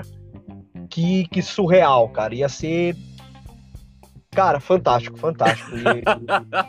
Deu uma pausa aí que o efeito do vinho ia, não, ia não, não. ser. A pausa do pi, né? A pausa do Pi, exatamente, exatamente. Eu, eu tive que pensar Obrigado, um pouquinho. editor. aí. o editor agradece. Não, não, mas eu achei realmente fantástico, cara. Eu acho que vai levar é, o multiplayer para outro, pra outro patamar, literalmente, cara. E outro que eu também pirei é, foi o Forza. Então, Forza é o que eu digo, né, cara? Acho que o Forza hoje, ele literalmente é o que foi Gran Turismo. Não que Gran Turismo decaiu, pelo amor de Deus, não me entendam mal. Mas, cara, literalmente, cada anúncio que, que a gente vê de Forza, literalmente a boca vai lá embaixo e você começa a babar. Você fala, cara, o é. que, que é isso? É. Você, fala, cara, é, a, desde o anúncio do último Forza, eu falei, cara, não tem como melhorar isso. Não tem, não é possível. E aí, literalmente, vem a Microsoft e dá três tapas na nossa cara, né? Não, eu achei realmente, cara, a, a, as partículas, tudo, tudo. É eu falei, meu Deus, mas imagina jogando isso em 4K numa TV de mil polegadas, sabe? maravilhoso, cara, maravilhoso. Ele traz uns detalhes incríveis do jogo, a ambientação no México, que tem paisagens incríveis, né? Sim, sim. E, e, e, o jogo tem ali, tem a, agora vão abrir a possibilidade de você formar é, pistas, né, corridas, e acho que isso vai dar, trazer um dinamismo muito grande pro, pro jogo, porque você vai dar poder, poder de criação para as pessoas, né, fazer as corridas e, e programar. Exatamente. É, no, em cima de um mundo aberto ali, né? Acho que vai Sim. ser um bem bacana. Forza veio aí trazendo o que eles sempre trouxeram de melhor, né? A questão gráfica. E ainda conseguiram melhorar, porque no meu ponto de vista ali, cada cena que, que passava, e eles fizeram questão de mostrar que as cenas eram as cenas reais do jogo, né? Que Exato. Era, Exato, não é aquele amontoado de CG, né? Exato, era, são cenas reais do jogo, gente, que você tá vendo. Então, foi outro jogo que, que me trouxe ali uma emoção, assim. Por isso que eu falei, cara, o Xbox me eu falei assim, eu vou precisar comprar um Xbox. Não, exatamente, cara. Eu, eu, eu, particularmente, eu não, não comprei um Xbox até hoje. Ó, pessoal, eu não sou rico, tá? Pelo amor de Deus, não entendam mal. Eu não comprei um Xbox. Por exemplo, eu não comprei o um PlayStation 4 porque são poucos títulos que eu quero jogar. O que me interessa são os exclusivos. Ponto. Sony exclusivos. Ponto. Por isso que a, a Sony me ganha de uma certa forma. Mas a Microsoft, cara, eu eu, eu não nego que eu joguei todos os Halos até o final do, do, do último Halo do Xbox 360 e foi uma série que começou a decair né? um pouco, começou a decair um pouco. Eu falei, cara, a série tem tudo. Até o Steve Jobs, cara, que Deus o tenha, deve estar tá fazendo um sistema maravilhoso lá, lá em Heaven, cara. Mas meu, ele elogiou o primeiro Halo, cara. É claro que a gente tem que entender as limitações técnicas da época, cara, mas o que ele apresentou foi fantástico. O Halo 2, muito bom, cara. E o Halo Reach, né, cara, foi maravilhoso também. E depois começou a decair. Apresentou muita qualidade gráfica. Não que a gameplay era ruim, mas estava caindo muito. Uh, o jogo, mesmo, né? Exato, sendo muito maçante. Uhum. E aí eu, eu acabei me afastando um pouco da Microsoft. E eu não nego que agora, literalmente, meu bolso tá coçando para comprar um Xbox por causa desses anúncios. Literal. E outra, né? Principalmente pelo Game Pass e, e, essas coisas, cara. Porque, meu amigo, a partir do momento dessa parceria com a Bethesda, que eu vi que todos os Fallout vão estar tá lá disponíveis, cara. Uhum. Eu sou extremamente fã de Fallout. Sabe, eu acho que. E, e, olha ali que eu já, já, já, já me ganhou por causa disso, cara. Por causa disso que. E, e não é nada lançamento, hein? Sem falar nos lançamentos que meu amigo, eu pirei com um dos lançamentos deles aqui, que meu amigo, o que, é, que foi divulgado, né, para Xbox, que é o Diablo 2 Resurrected, cara. Cara, o que que é isso? O que que é isso, cara? Diablo 2, acho que foi foi o jogo que eu mais joguei na minha vida no PC, cara. Não sei se você já chegou a jogar Diablo ou algum jogo. Joguei, joguei. Não, não, é, não, não me agrada muito, tá? Não. Foi, foi para mim foi bem maçante jogar. Não sei se eu não consegui ter uma experiência de jogo, mas Sim. eu não consegui, eu não cheguei a.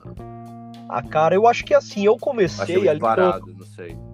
Ah, eu, eu já, já comecei no primeiro Diablo, no Play 1 né? Aquele uhum. maravilhoso que você tinha, um, você salvava, era um, um bloco do memory card para salvar seu personagem, o que era bastante justo.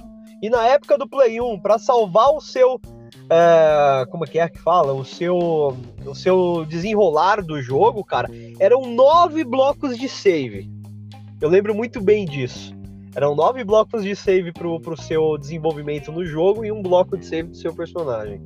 E, cara, eu jogava, eu lembro, eu jogava com meu primo, cara. E cada um selecionava um, um, um, personagem de uma classe e a gente ia lá desenrolando, upando. Cara, eu acho que por essa experiência, né? Porque eu não sei como você jogou, né? Eu acho que você jogou no single player, provavelmente, muito provavelmente. Sim, eu joguei no single player. E, cara, eu comecei no multiplayer local ali no PlayStation 1, que eu acho. Cara, Diablo 1, se sair um, um remake, um remaster, cara com certeza eu vou estar tá lá comprando ali na pré-venda. E o 2, né? Um grande amigo meu me, me apresentou o jogo. E na época eu tinha um computador humilde, mas rodava, né? Rodava o Diablo 2 e eu fiquei a, cara, abismado com o jogo e comecei a jogar. E depois do, do, do Diablo 3, né, cara, eu falei, meu Deus, só tá melhorando aqui pra frente, né? E confesso que tô ansioso aguardando a Blizzard lançar o do, a versão mobile. E, cara, quando saiu o Resurrected, eu falei, meu amigo, cara, o que, que é isso? Eu literalmente me empolguei, parecia uma menina com pompom, uma líder de torcida ali gritando. cara, eu achei realmente fantástico o Diablo, cara. Fantástico, fantástico. É, você falou de Halo e eu só soma aí, né? Halo Infinity, acho que tem paradigmas, principalmente na o, o, o, multiplayer, né? Que era algo que não existia no jogo. As pessoas podem me corrigir, mas eu não lembro do multiplayer. Eu joguei Halo há muito, muito tempo. Não lembro de multiplayer no jogo. Então, ele vai trazer, né? Essa possibilidade de multiplayer. E também é, tá, tá muito lindo o jogo. Me empolgou. Não, tá maravilhoso. E o Stalker 2 que era o, é o último na minha, na meu, que eu anotei aqui que me empolgou, que é outro tipo de jogo de ação, né? Mas que é bem assustador, né? Uns, uns trengos ali apareceram, sabe? Sim, eu sim. Vi o gameplay e curti bastante, curti bastante o que eu vi. É tipo uma, uma parada meio Chernobyl, né, cara? Eu achei, achei muito acontece, bacana. Eu acho que acontece em Chernobyl.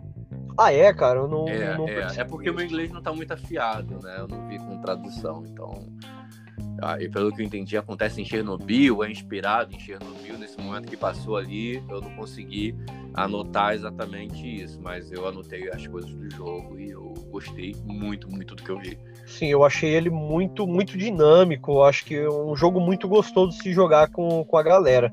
Mas uh, tirando ele ali, cara, o que me empolgou muito foi o Back for Blood, cara. Aí esse eu já achei. É tipo um Left 4 Dead, né, cara? Back 4 Sim. Blood, eu acho que deve ter alguma mensagem subliminar aí no meio, cara. Porque eu falei, cara, eu, eu gosto muito de jogos de zumbi também. Né? E ele já me, me trouxe um.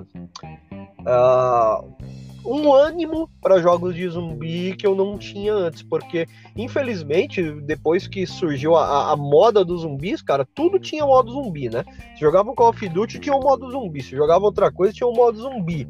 Eu ainda sou aquele raiz, cara, que eu gosto muito de, de Dead Rising, cara, eu adoro Dead Rising, eu gosto desse estilo de jogo de zumbi, sabe? Uh, gosto muito do Cara, agora me fugiu o nome, cara. Quando eu lembrar, eu vou falar. Desculpa, me fugiu o nome. É um jogo da Microsoft, inclusive, é exclusivo para PC e para Xbox, cara. Agora, agora me fugiu o nome dele. Peço desculpas. Mas eu gosto muito de jogo de zumbi. E esse me trouxe uma, um ânimo que eu não tinha. E eu, particularmente, gosto muito de Left 4 Dead. E, se eu não me engano, é dos criadores de Left 4 Dead. Eu acho que também isso é a premissa do nome, né? Sim, sim, possivelmente. E, cara, acho que referente a outras coisas, eu não sou muito, muito fã de, de simulador, mas aquele Microsoft Flight Simulator, cara, eu achei é. surreal também, eu cara. Também não sou muito fã, mas lindo demais. Lindo não, maravilhoso, demais. cara. Maravilhoso. Imagina o cara, né? O cara literalmente conhecia um rapaz há pouco tempo atrás, cara gente boa pra caramba, e ele, ele é, é, é gamer, mas ele só joga simuladores. E ele me mostrou a, a, a, os aparatos dele. Eu falei, cara, o que, que é isso? Ele, ah, não, gastei 15 mil reais. Eu falei, cara, 15 mil? Você Comprar um avião. Mil? Pra, pra... Não, não, cara. E, e ele gosta de simulador de, de jatos, desse da Força Aérea. Aham. E ele, cara, literalmente a gente aprende a pilotar aquilo. Eu falei, Caraca. cara. Falei, meu Deus, cara, pro cara investir 15 mil naquilo, ou ele ama muito, ou ele faz parte de algum grupo terrorista e quer aprender a. a- sabe, cara, não sei, velho, não sei, mas, cara, gastar 15 mil reais em aparatos, no, fora o computador dele, cara. Sabe, em VR, cara, e, e isso e aquilo. Sabe, eu falei, não, não, não, não. E ele ainda tinha um- um- um não sei, cara, parecia uns home theaters, cara, só que em formas de torre, que ele falou que é ligado na máquina e, tipo, quando ele tá. é, é, ele simula a batida do vento na nave. Eu Nossa. falei, que porra é essa, velho? Ele colocava um ventilador também pra pegar um Não, aí eu imaginei, eu falei, mas põe o ventilador, ele, cara, eu estou fechado dentro da cabine. Ele tava falando sério. Eu falei, É, que idiotice, é verdade, né? Falei, Até eu "Esse- pensei- Aí, não, aí, aí ele falou, estou fechado dentro da cabine. Eu falei, cara, esse cara é muito mais nerd do que eu, velho. Eu falei, não, não, não, não, não, não, não, deixa pra lá. Eu falei, pô, legal, legal. Mas, cara, essa questão de, de simuladores, cara, trouxe um, boom enorme, né? E um grande exemplo pra isso foi o Euro Truck Simulator, né? Eu falei, meu amigo, como que o povo gosta de ficar ali maçante fingindo que tá dirigindo um caminhão? Eu falei, Eu não consigo, não, cara. Eu não consigo. não, eu também, eu também não consigo, Não é cara. tipo Eu- de jogo.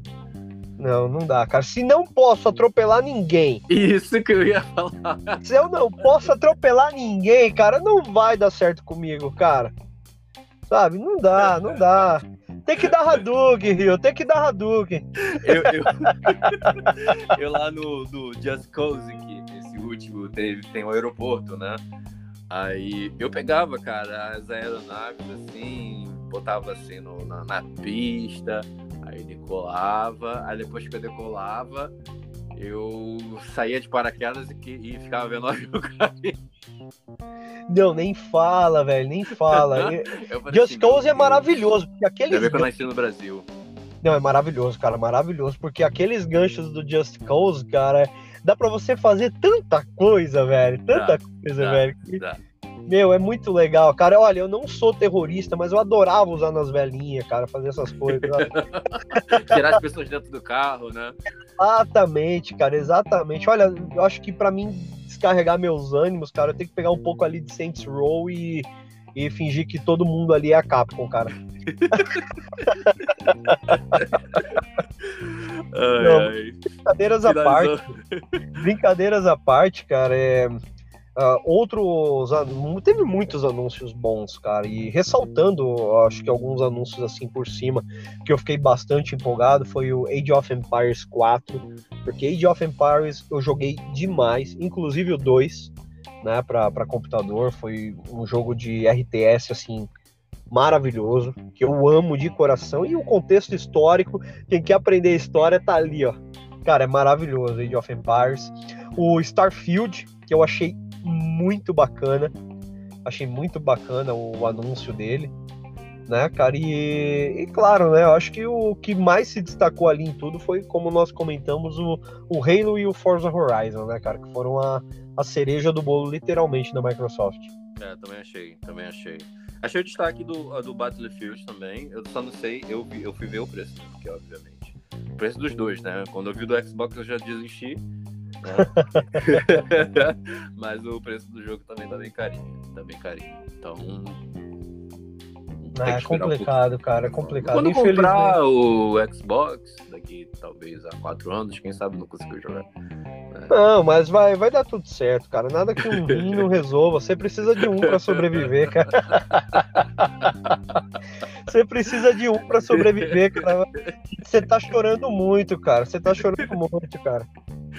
A gente tem que fazer igual aqueles cirurgiões dentistas que estavam fazendo procedimentos estéticos, cara.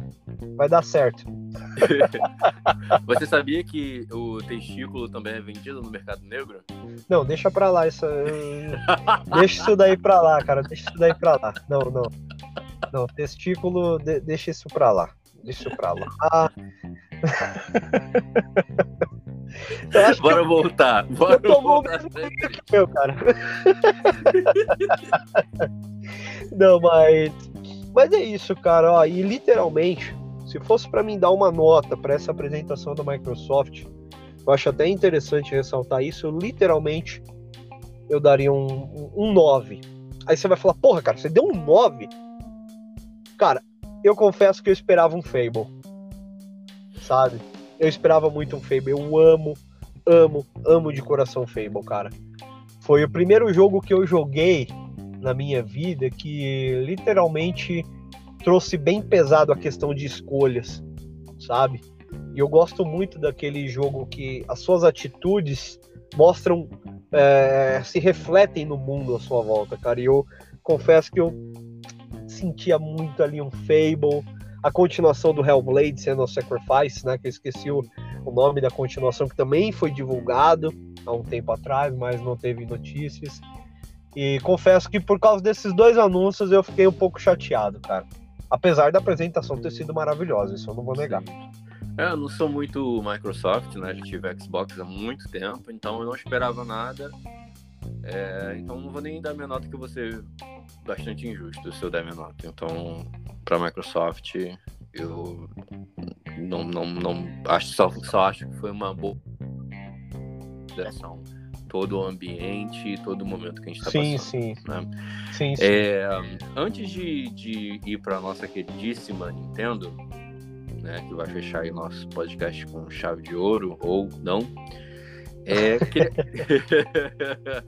queria comentar que eu tive, é, eu percebi muitas, é, muita presença de, de jogos mobile, né? Acho que é uma tendência agora esse esse mercado já tem crescido, né? Mas eu percebi um, um crescente aí número de jogos mobile sendo anunciados.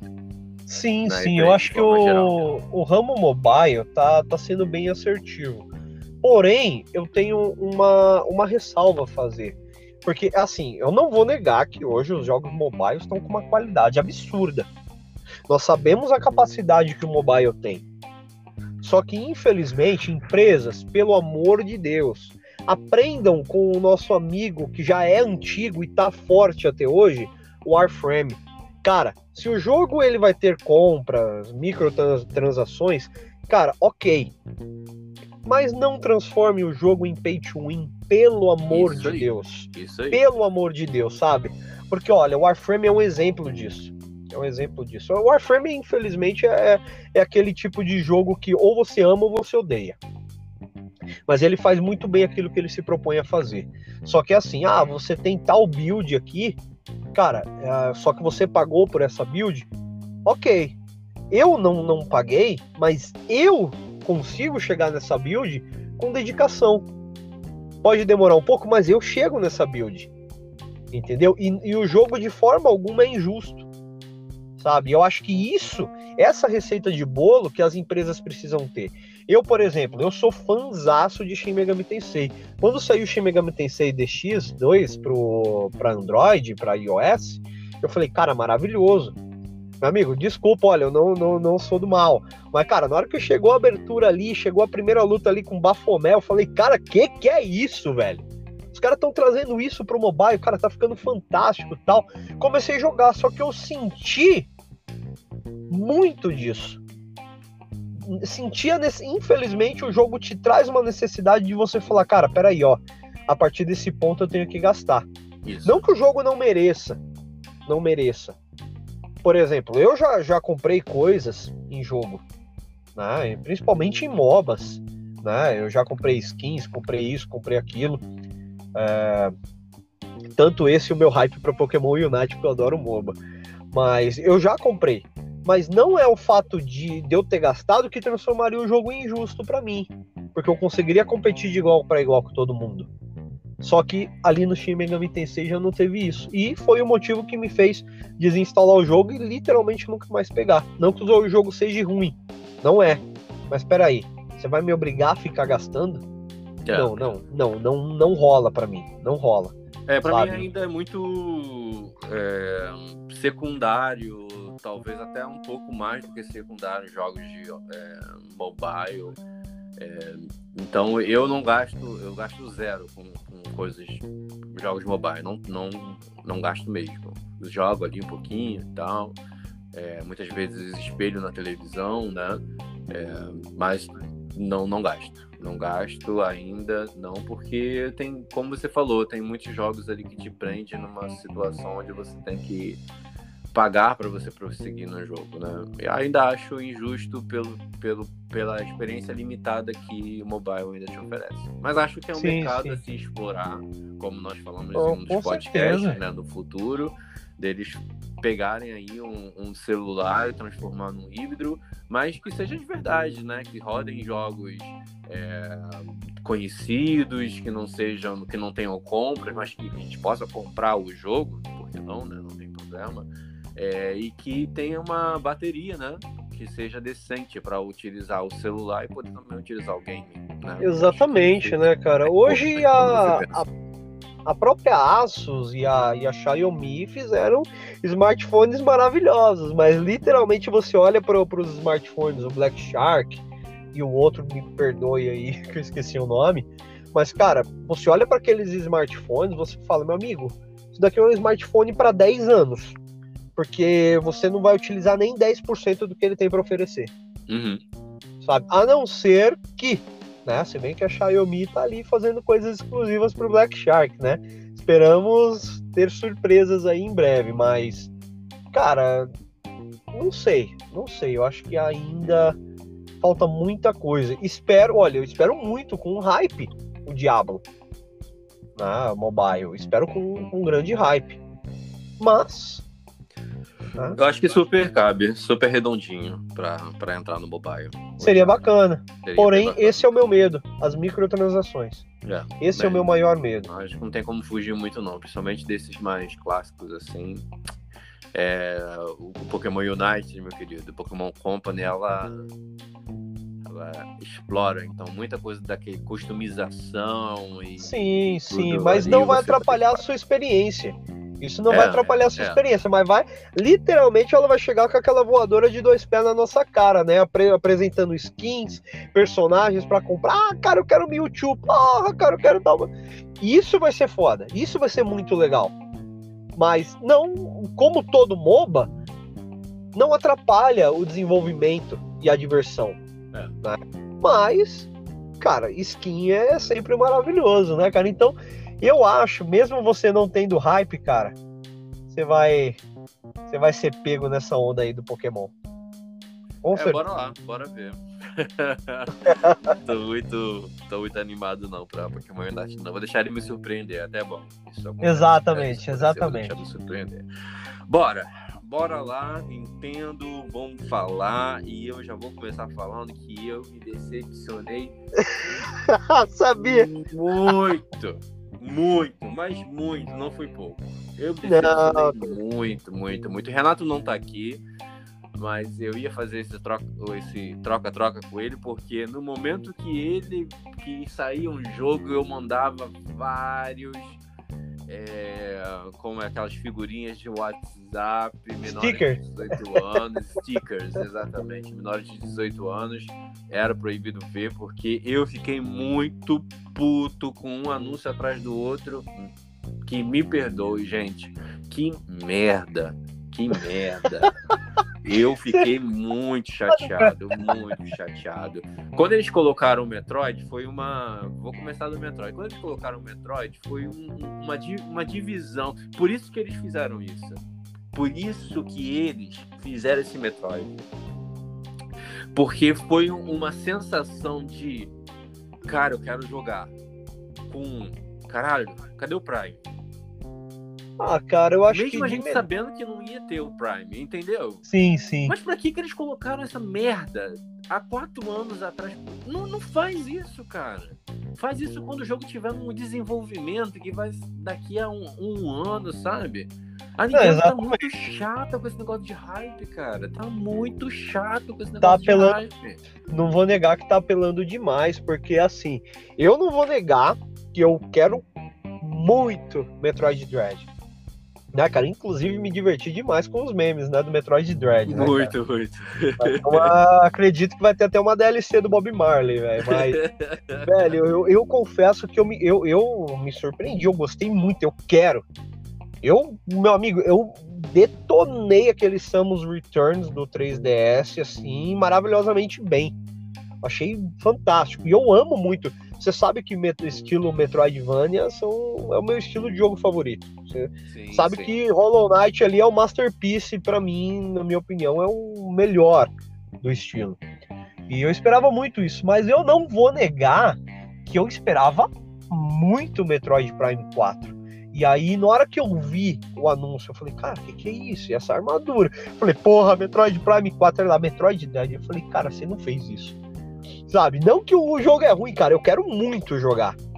Mas a Nintendo já tinha plantado essa semente na galera, né, velho? E eu falei, porra, cara, se fosse o Metroid Prime, ia, ia chegar literalmente já desbancando tudo, né, cara? Porque trazer literalmente para um patamar um pouco mais alto, a Nintendo para o ramo de competitivo, porque eu acredito que Metroid Prime 4 entrará com um multiplayer bem forte, né, cara? Mas anunciaram Metroid Dread. Não que eu me decepcionei com Metroid Dread, mas é a mesma coisa, que tá balançando uma, uh, uma imagem ali da Triforce, e eu chegar lá e pronto, ah, aqui, é, vai, vai ter o Oracle of Ages e Oracle of Seasons no, no Nintendo Switch Online, sabe? Eu falar, porra, cadê o Breath of the Wild 2? Tipo isso, né, cara? Foi meio, meio complicado, cara. Não, não vou negar, mas Metroid Dread é um jogo muito bom, cara. Muito não, bom. não, eu não vou negar. É isso que eu falei. Foi, foi um mix mesmo. É, é, eu também gosto muito desse, desse estilo de jogo. Mas, enfim, eu sabia, eu sabia que o Metroid Prime não, não iria vir, mas eu fiquei puto porque, tipo assim, eles nunca surpreendem a gente pro bem. A gente sempre vai esperar assim, ah, eu acho, eu acredito que eles não vão anunciar isso. E eles chegam e com, realmente não anunciam. Eles nunca me surpreenderam no contrário, entendeu? Então, cara, eu, eu te falo, eu vou te falar bem bastante a verdade. Eu não acho que a Nintendo, é, fazendo uma grande crítica aqui, ela escute a base de fãs. Não, ela isso não, não escuta. Ela não escuta. Então, assim, eu sou é, Nintendo e as pessoas falam assim: ah, você é Nintendo, e a Nintendo coloca no. Sabe? De vocês, vocês aceitam. Eu, eu, não, não, eu não digo que eu aceito, eu, eu, eu digo que eu sou muito fã de certas, certos jogos ali e que me sustentam muito ainda na Nintendo, né? Pokémon, Zelda, os jogos Sim. de Mario, eu gosto muito dos jogos de Mario, próprio Metroid, que a gente tá falando, apesar de não ter jogos frequentes, mas eu gosto. Mario Kart, enfim, alguns jogos eu gosto muito.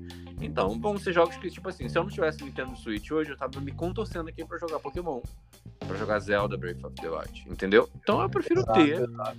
entendeu? Ah, ok, se eles não atendem a nossa demanda, paciência, não compra aquele jogo, passa, enfim. É, o, o, outro que eu tava esperando, é, tô falando das expectativas, né? Bayonetta 3. Nossa, cara, nem fala. Eu Saiu um teaser, né, amo. né? Lá, uns três anos atrás, que nada até hoje também.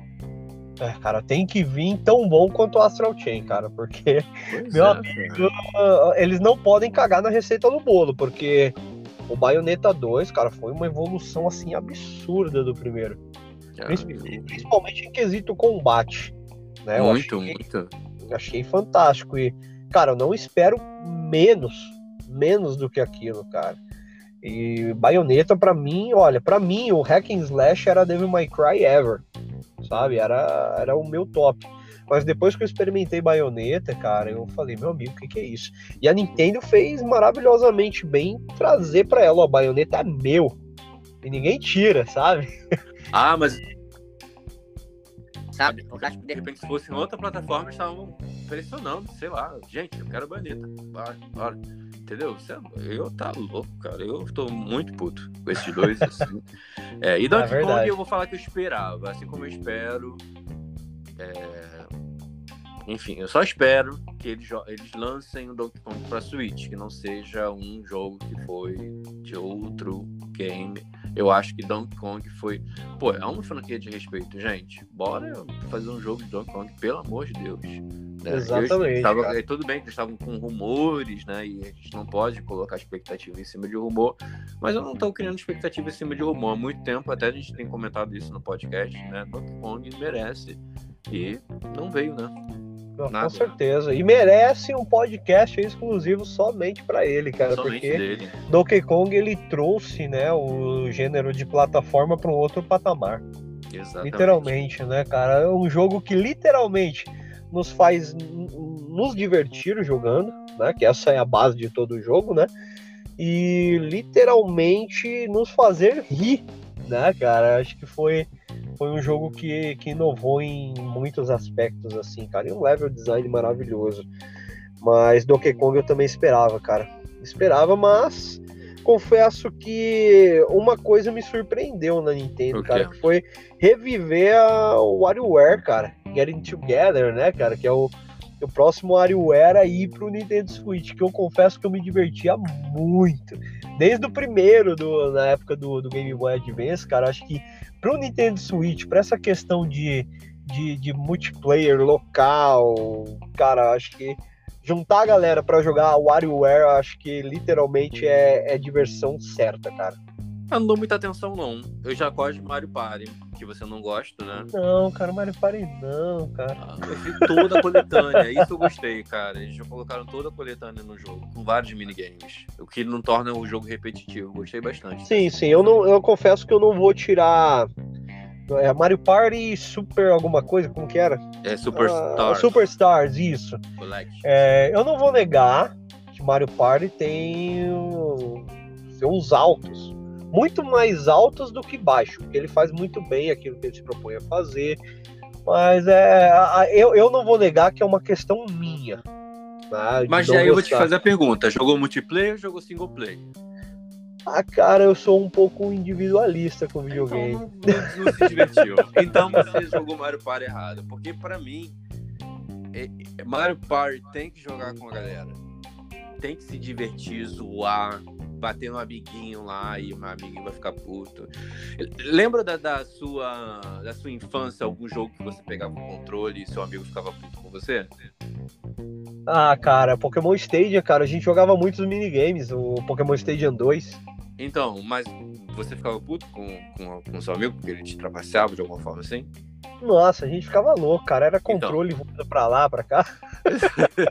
Acho que Mario Party é a mesma sensação, cara. Acho que é aquela, aquela rivalidade boa dos jogos de tabuleiro, por exemplo, entendeu?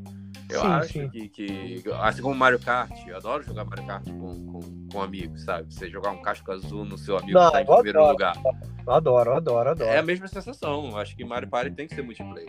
Olha, eu não sei, cara. Eu, eu joguei o 1 e o 2 na, na época do 64. Não me diverti. Não vou negar. E tentei, olha, eu não vou negar que eu tentei. Tentei jogar o do 3DS, mas achei uma bosta, cara. Desculpa a expressão, mas eu achei horrível do 3DS. Horrível. E aí eu vi o que era bom no, nos primeiros, que eu não tinha uhum. gostado também. Mas eu, eu não sei, eu achei horrível do, do 3DS, cara. Eu acho que não agregou muita coisa ali, viu? Mas eu não vou negar, não vou negar que é um jogo bom, tem, tem muita coisa boa. Acho que a enxurrada de minigames, a criatividade deles, eu acho muito bacana, mas infelizmente é um jogo que não me prende, né? Pelo menos no meu gosto pessoal não me prende. É, eu, eu, eu gosto, mas vamos esperar aí os anúncios, né? Tirando o Mario, teve a apresentação de Mario Golf, que a gente já tinha visto, né? Sim, sim, cara, bonitinho, interessante. É, interessante. Okay. É, tipo, pode ser free to play. É, exato. Se cair na minha, na minha, no meu apartamento aqui, de graça, eu jogo. Exato, cara. É um jogo que, infelizmente, eu não vou botar minha mão, não. Gosto mais, gosto mais de, de Mario Tênis, cara. Gosto mais de Mario Tênis. Eu gosto muito. Parece mas... ser divertido, mas não, Sim, sim, não. Acho que é um jogo que não varia, não valeria muito bem o meu dinheiro gasto.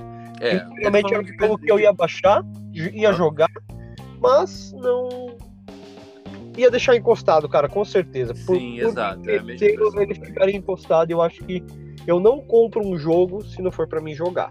Olha lá o cara que tem 60 e poucos jogos na conta e não jogou nem a metade, mas, mas, mas eu vou jogar. Eu vou jogar. mas você entendeu. É... mas não vou negar, cara, que meu amigo, olha, por incrível que pareça, meu hype foi nas alturas, nas alturas com o anúncio de Shin Megami Tensei. Cara, ah, isso eu sei. Cara, cara, meu, acho que você não tava mais aguentando, né, cara? Eu, eu falar de Shin Megami Tensei. Você, porque você meu falou, amigo... falou comigo, acho que durante, se eu juntar todos os áudios, foram um tutorial de 5 horas de Shin Megami Tensei.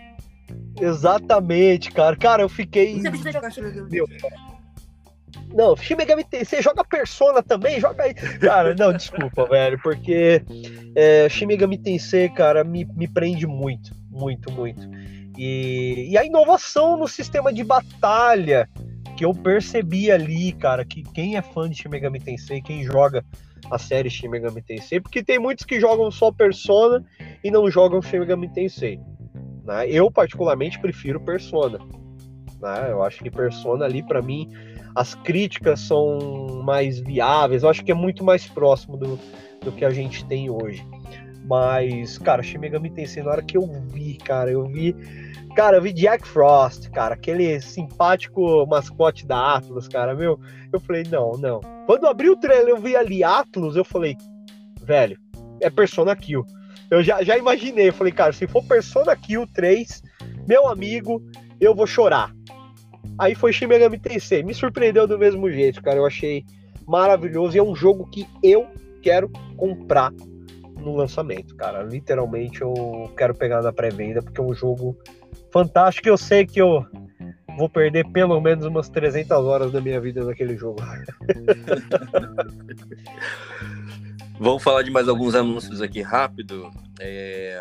Dragon Ball Z, que a gente já comentou aqui, né? O Sim, cara, vai ser maravilhoso. Eu, eu tava vai esperando legal, muito ele. Tava esperando muito o Dragon Ball Kakaroto, né?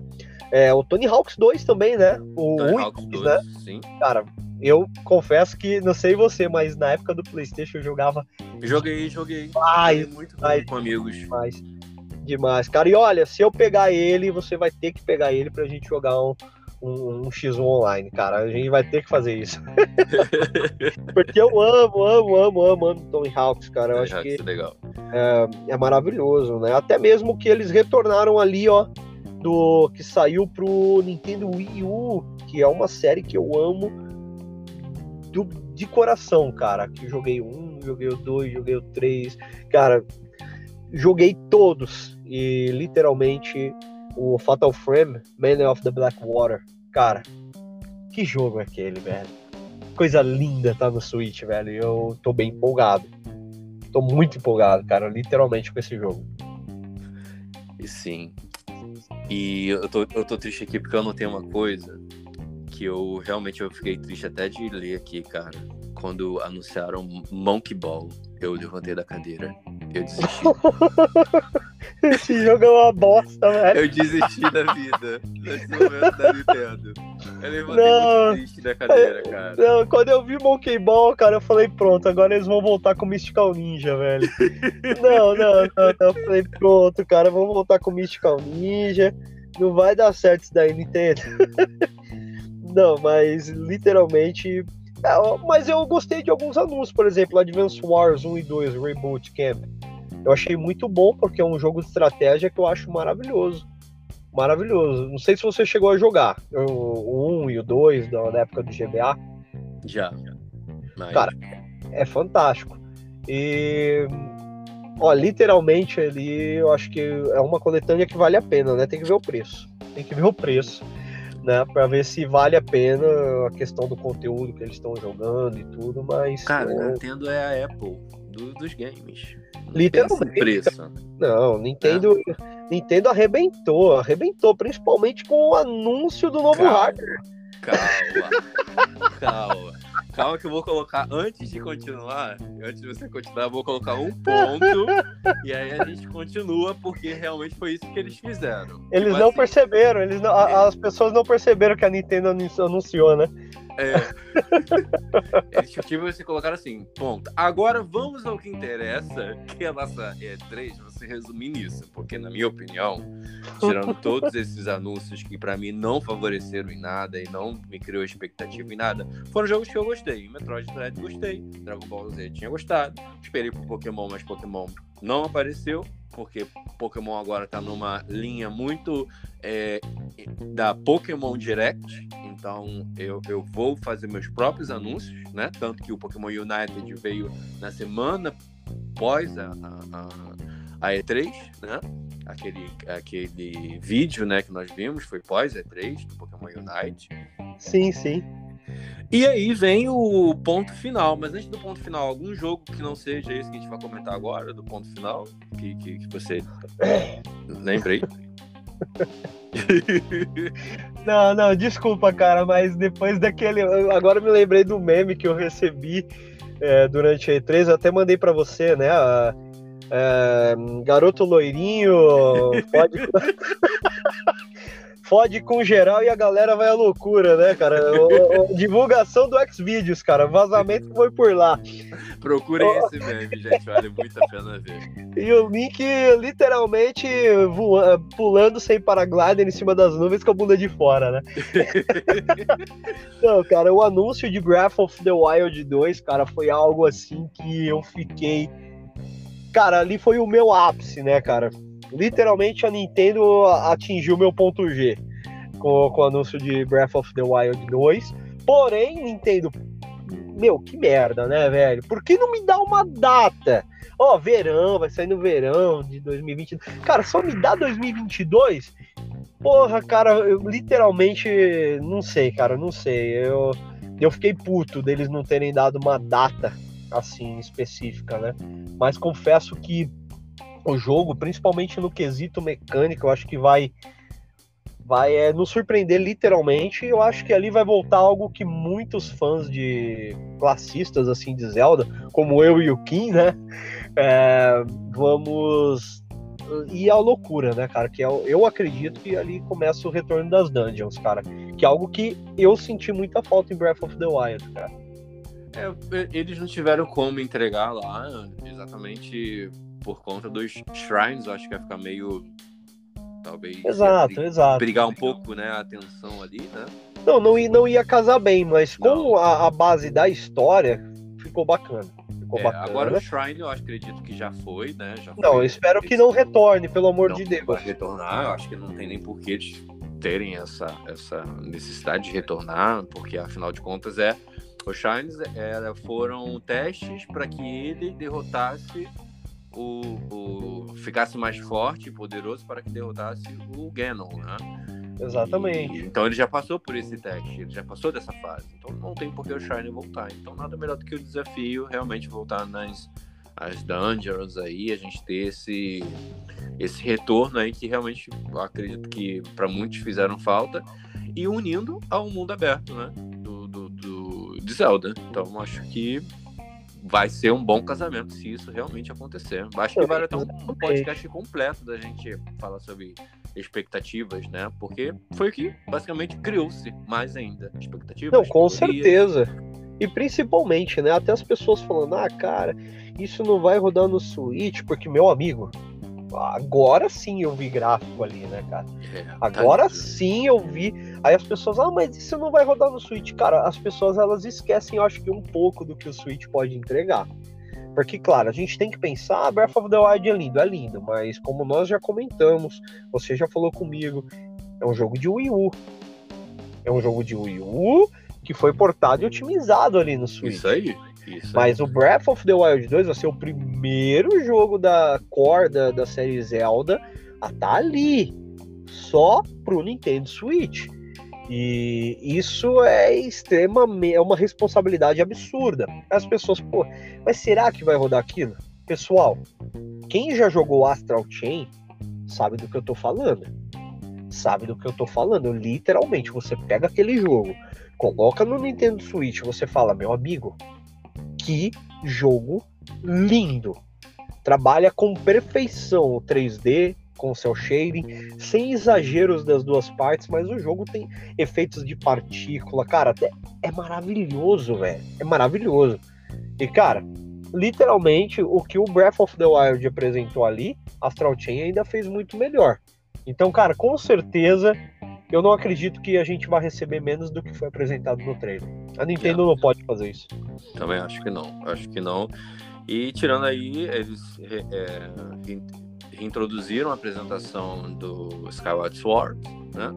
Mais uma vez, apresentou aí o, sim, sim. com data e tudo, ah, mas acho que já tinha falado de data antes, né? Sim, sim, já já estava disponível até a pré-venda, né, cara? E eu acho que essa questão do Skyward Sword, com esse vamos dizer assim, entre aspas, novo mundo no Zelda, cara, acho que tem alguma coisa subliminar aí que a gente ainda não captou.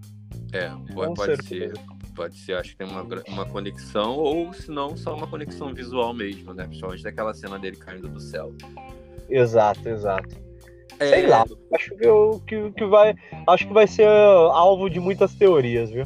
É, muitas. Já vi muitas, né? Já vi muitas. A gente traz aqui é, deve ser. Hyrule, o Wars, o Age of Calamity, Sim, né? Achei, achei bacana. Uma, DLCzinha aí pra gente continuar se divertindo, que o jogo realmente é muito bom, apesar de eu ter reclamações de bugs que eu acho que não deveriam existir. E Sim. problemas seríssimos com câmera, que chegou a ser pior do que o Hyrule, Hyrule original. Né? É, a, a câmera no Age of Calamity, ela é irritante. Ela é irritante. Um, uma das críticas que eu também tenho de Breath of the Wild. Eu acho a câmera de Breath of the Wild às vezes irritante. Entendeu? Cara, eu já, acho, eu já acho a do Breath of the Wild bacana. É, não perfeita. Perfeita eu não vou dizer que é perfeita. Não, mas eu acho bacana. Agora, do Hyrule Warriors, cara, realmente, principalmente quando você tá preso em um canto. Cara, aquele canto maldito que te transporta pro inferno, cara. Isso Meu aí. Deus! Que ódio, cara, que ódio que eu tenho. Principalmente quando você tá lutando com o Lionel. Nossa, é horrível. Você tá horrível, tá cara. pancada lá no Lionel, você não consegue ver onde ele tá, porque tem alguma carroça que tá na frente, você entra num buraco que você não viu no mapa. Porque Hyrule Wars, né? Quando... Você era tudo muito é, não, não tinha brechas, não tinha é, entremeios, né? É, é, tudo muito plano, né? O Hyrule, sim, sim. Hyrule Wars era muito plano, até o, os keeps mesmo eram todos quadradinhos padronizados, né? É, ali of Calamity teve que seguir a parte, o, o, o orgânico do, do mapa do de Brave, né? Então, exatamente. Trazer esse, é, esses de, mesmos detalhes, né? Não ia colocar um keep quadrado que não, não teria sentido nenhum. Mas eles pecaram, acho, na, na, na, minha opinião. Mas é um jogo muito bom. Né? Só tô falando isso porque realmente coube aqui o comentário. E vou deixar você, então, aí falar do, do, do valor do, do, do, seu brinquedo novo, que você deve comprar, com certeza, né? Vai te acordar todos os dias. Ai, né? cara. Não, tipo... Tipo assim, cara, eu, eu gosto muito de Zelda. Eu amo Zelda de coração. Ah, cara, mas aquele anúncio foi foda. não, desculpa, cara. Quando ele Va vale muito... Não, não, desculpa, cara. Literalmente, os caras fazerem o Game Watch ali de Zelda foi muito bacana, mas a, a imposição deles na hora da apresentação, eu falei, cara, é agora. É agora, velho. É agora que, que o negócio vai vai pegar fogo. Os caras me tiram aquele negocinho do bolso. E, e, aí você vai e me manda, logo depois que eu vi o, o anúncio, já o, o meme pronto, né? Do, do, Nintendo, do novo Nintendo Switch Pro, cara. Pelo amor de Deus, né? Pelo amor de Deus, cara. Não vou negar, cara, que eu gostaria muito de ter. Né? Mas aqui no Brasil eu não vou fazer questão de comprar, não. Sério que você eu gostaria de ter, cara? Porque acho que é, isso é um problema também, a gente consome, cara. Por isso que eles vendem. não, consome. mas é o que eu digo. Eu gostaria de ter, mas literalmente ter ali, ó, pra estar tá ali no cantinho bonitinho. Mas eu não, literalmente, eu não. Eu, apesar de ser fã de Zelda, eu não jogaria o primeiro Zelda hoje. Hoje eu não jogaria, cara, não jogaria. Eu voltaria pro primeiro Zelda para ver a questão da lore e tudo, mas sabe, pegar para jogar. Olha, eu acho que me cativaria sim a, a, falar, porra, cara, eu vou comprar se eles lançassem aquilo ali com Oracle of Ages ou Oracle of Seasons. Eu, eu, aí eu, eu compraria. Eu me empolgaria ter. se eles tivessem tido um trabalho de, ao invés de perder tempo lançando aquela. o Tamagotchi do Zelda, o, que, que o troço é, cabe na palma da mão, a tela é pequena, pequena, que eles remasterizassem fizessem o que foi feito com Final Fantasy. Exato, Pixel. Isso é um né? trabalho. Seria bacana, cara. Ia ser maravilhoso ter pelo menos os Zeldas ali da, é, da, da, da, época Game Boy, cara. O Link's Awakening, York of Years e York of Seasons, cara. Pô, imagina, cara. Muito bacana. Muito Não bacana. nem botar o Zelda, o primeiro Zelda, né? Que a Nintendo, pelo amor de Deus, né, cara? Como eu já disse e volto a dizer, pegar aquele Fire Emblem e botar para venda a 5 dólares, velho, e poderia estar tá muito bem na biblioteca do Switch Online ali. é cara, isso, desculpa, cara. eu acho que é...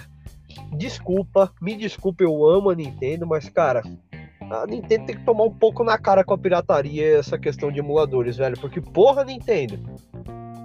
Desculpa, cara, desculpa, sem necessidade alguma, né?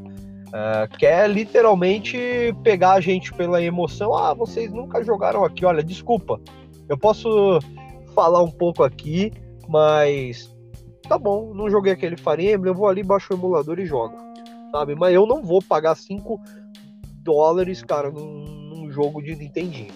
Não Exato, vou, principalmente quem tem um, um Nintendo Switch Online aí, né? Que o coletânea aqui já, já deu, tá muito fraca. Eu esperava que eles anunciassem alguma coletânea nova aí e nada, né? Então, enfim, eu acho a única coisa que eu espero da Nintendo é que faça The Legend of Arceus muito bom e que não cague com Breath of the Wild 2, porque todas as, as expectativas de jogos bons inovadores, que respeitem o público, eu tenho encontrado muito mais nas outras empresas, para te falar muita verdade, do que na Nintendo. Sim, sim. Tá? É, as franquias principais. E, e, não é algo, e não, não vamos dizer que é algo que é assim, ah, nós não sabíamos. O público fala, o público da Nintendo fala, só que eles tampam os ouvidos. Basicamente, eu quero fazer da forma que eu quero fazer entende? Então, se Pokémon chegou até hoje da forma que chegou, sabendo que poderia ter oferecido muito melhor, Pokémon LED Arceus não era para estar tá acontecendo em 2022. É um jogo que poderia ter acontecido. Já era para ter acontecido. Já era para ter acontecido há dois anos atrás, quando jogou, quando tivemos Pokémon Sword Shield. Porque literalmente eles pegaram, não que o jogo seja ruim. Vamos lá, não, eu gosto é muito de Pokémon Sword Shield.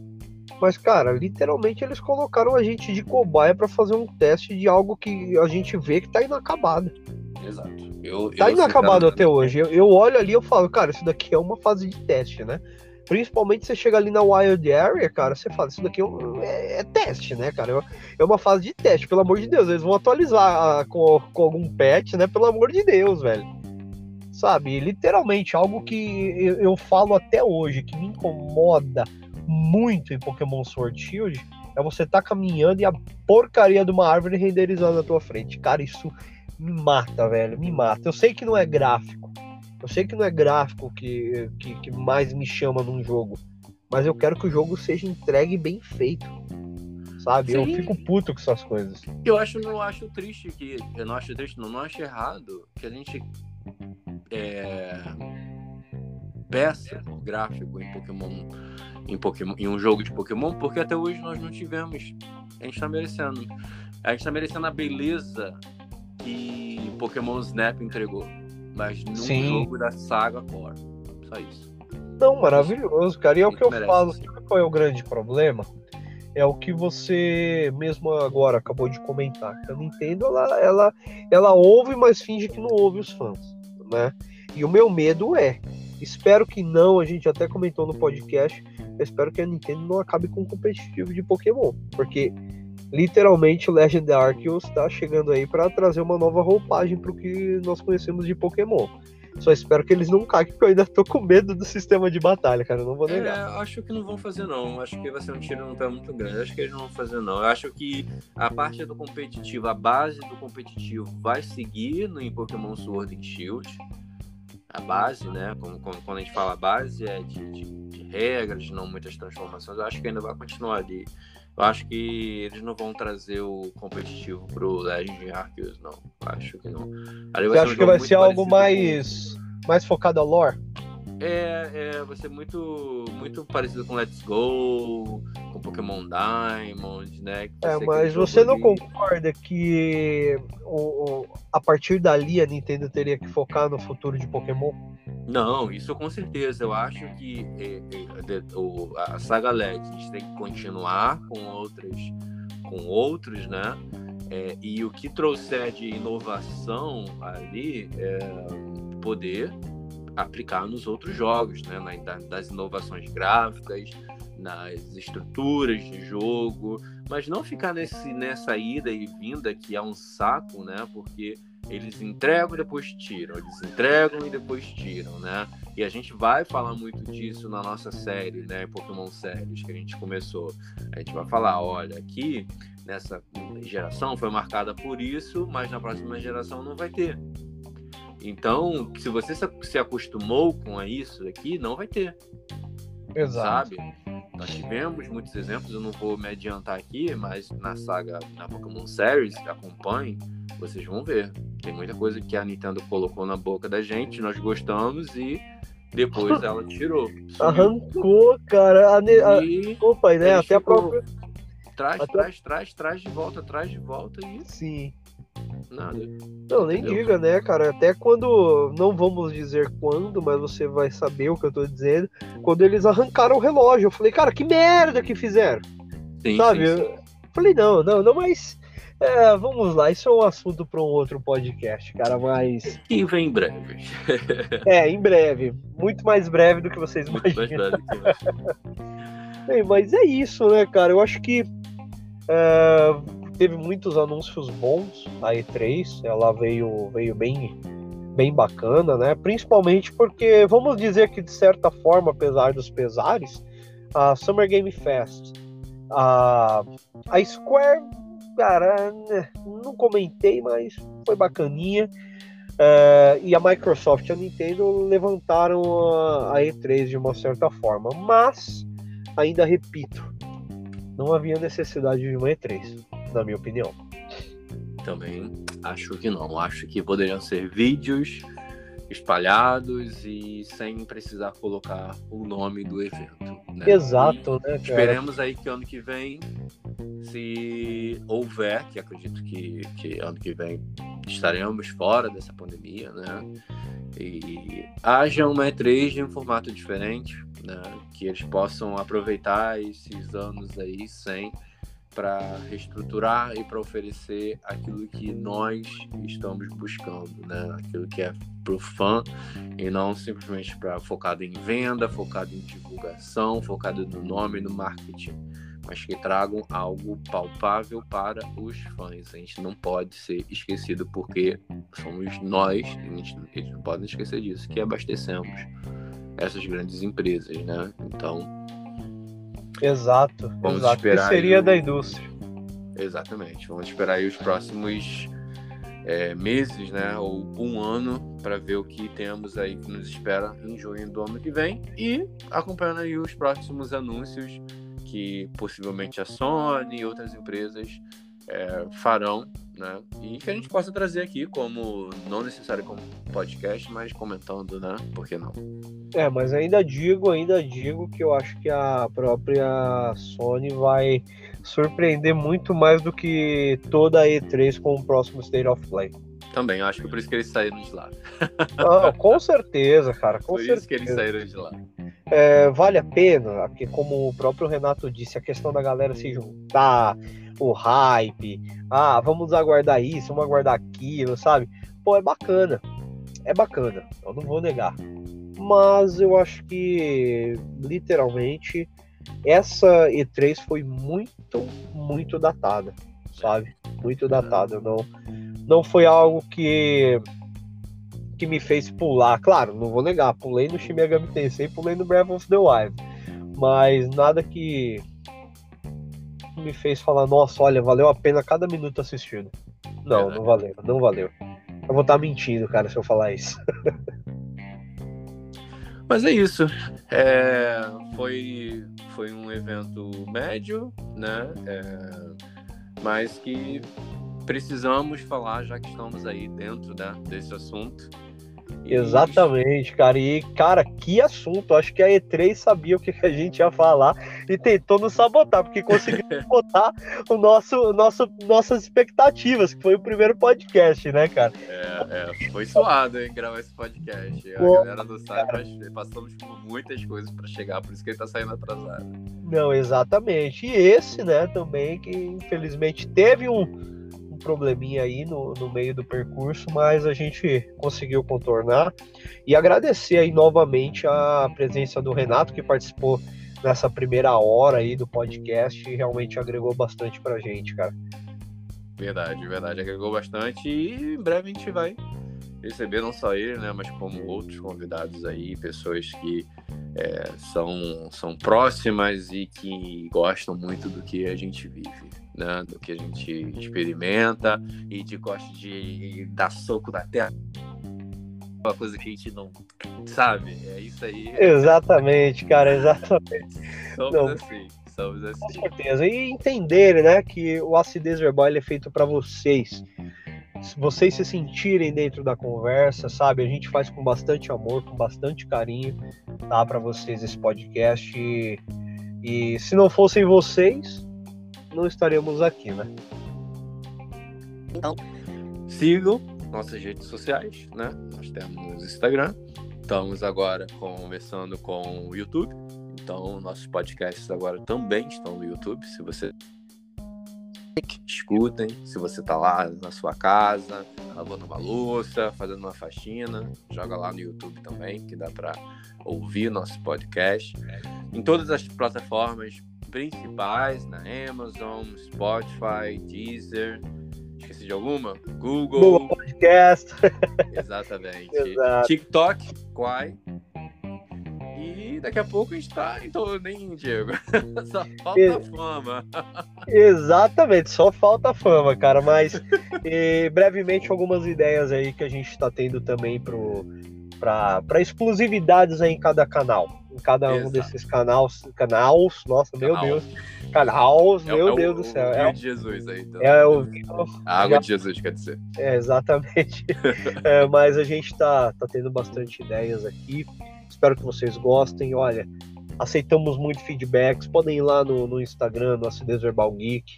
Mandem o direct pra gente, a gente aceita todos esses feedbacks, é muito importante pra gente tá? E fico muito feliz que sempre que a gente põe uma enquetezinha lá, o pessoal tá participando, cara. Verdade, verdade. Continua é participando. Isso é bacana. E eu agradeço aí de coração a todos vocês. Isso aí, obrigado, obrigado meu brother, por mais uma aí. Que é isso, eu que agradeço. Eu que. Opa. Opa, foi, foi, foi agora o um encontro. Mas agradeço mesmo aí de coração, obrigado. Pessoal, tem que voltar a beber água porque minha boca já tá seca. E é, vejo, ve, vemos vocês no próximo podcast, né? Exatamente, com bastante novidade aí, esse papo sempre legal e descontraído, tá ok? Ok, e sem vinho na próxima. E sem vinho na próxima. Valeu, pessoal. Até a próxima, hein? Valeu, até mais.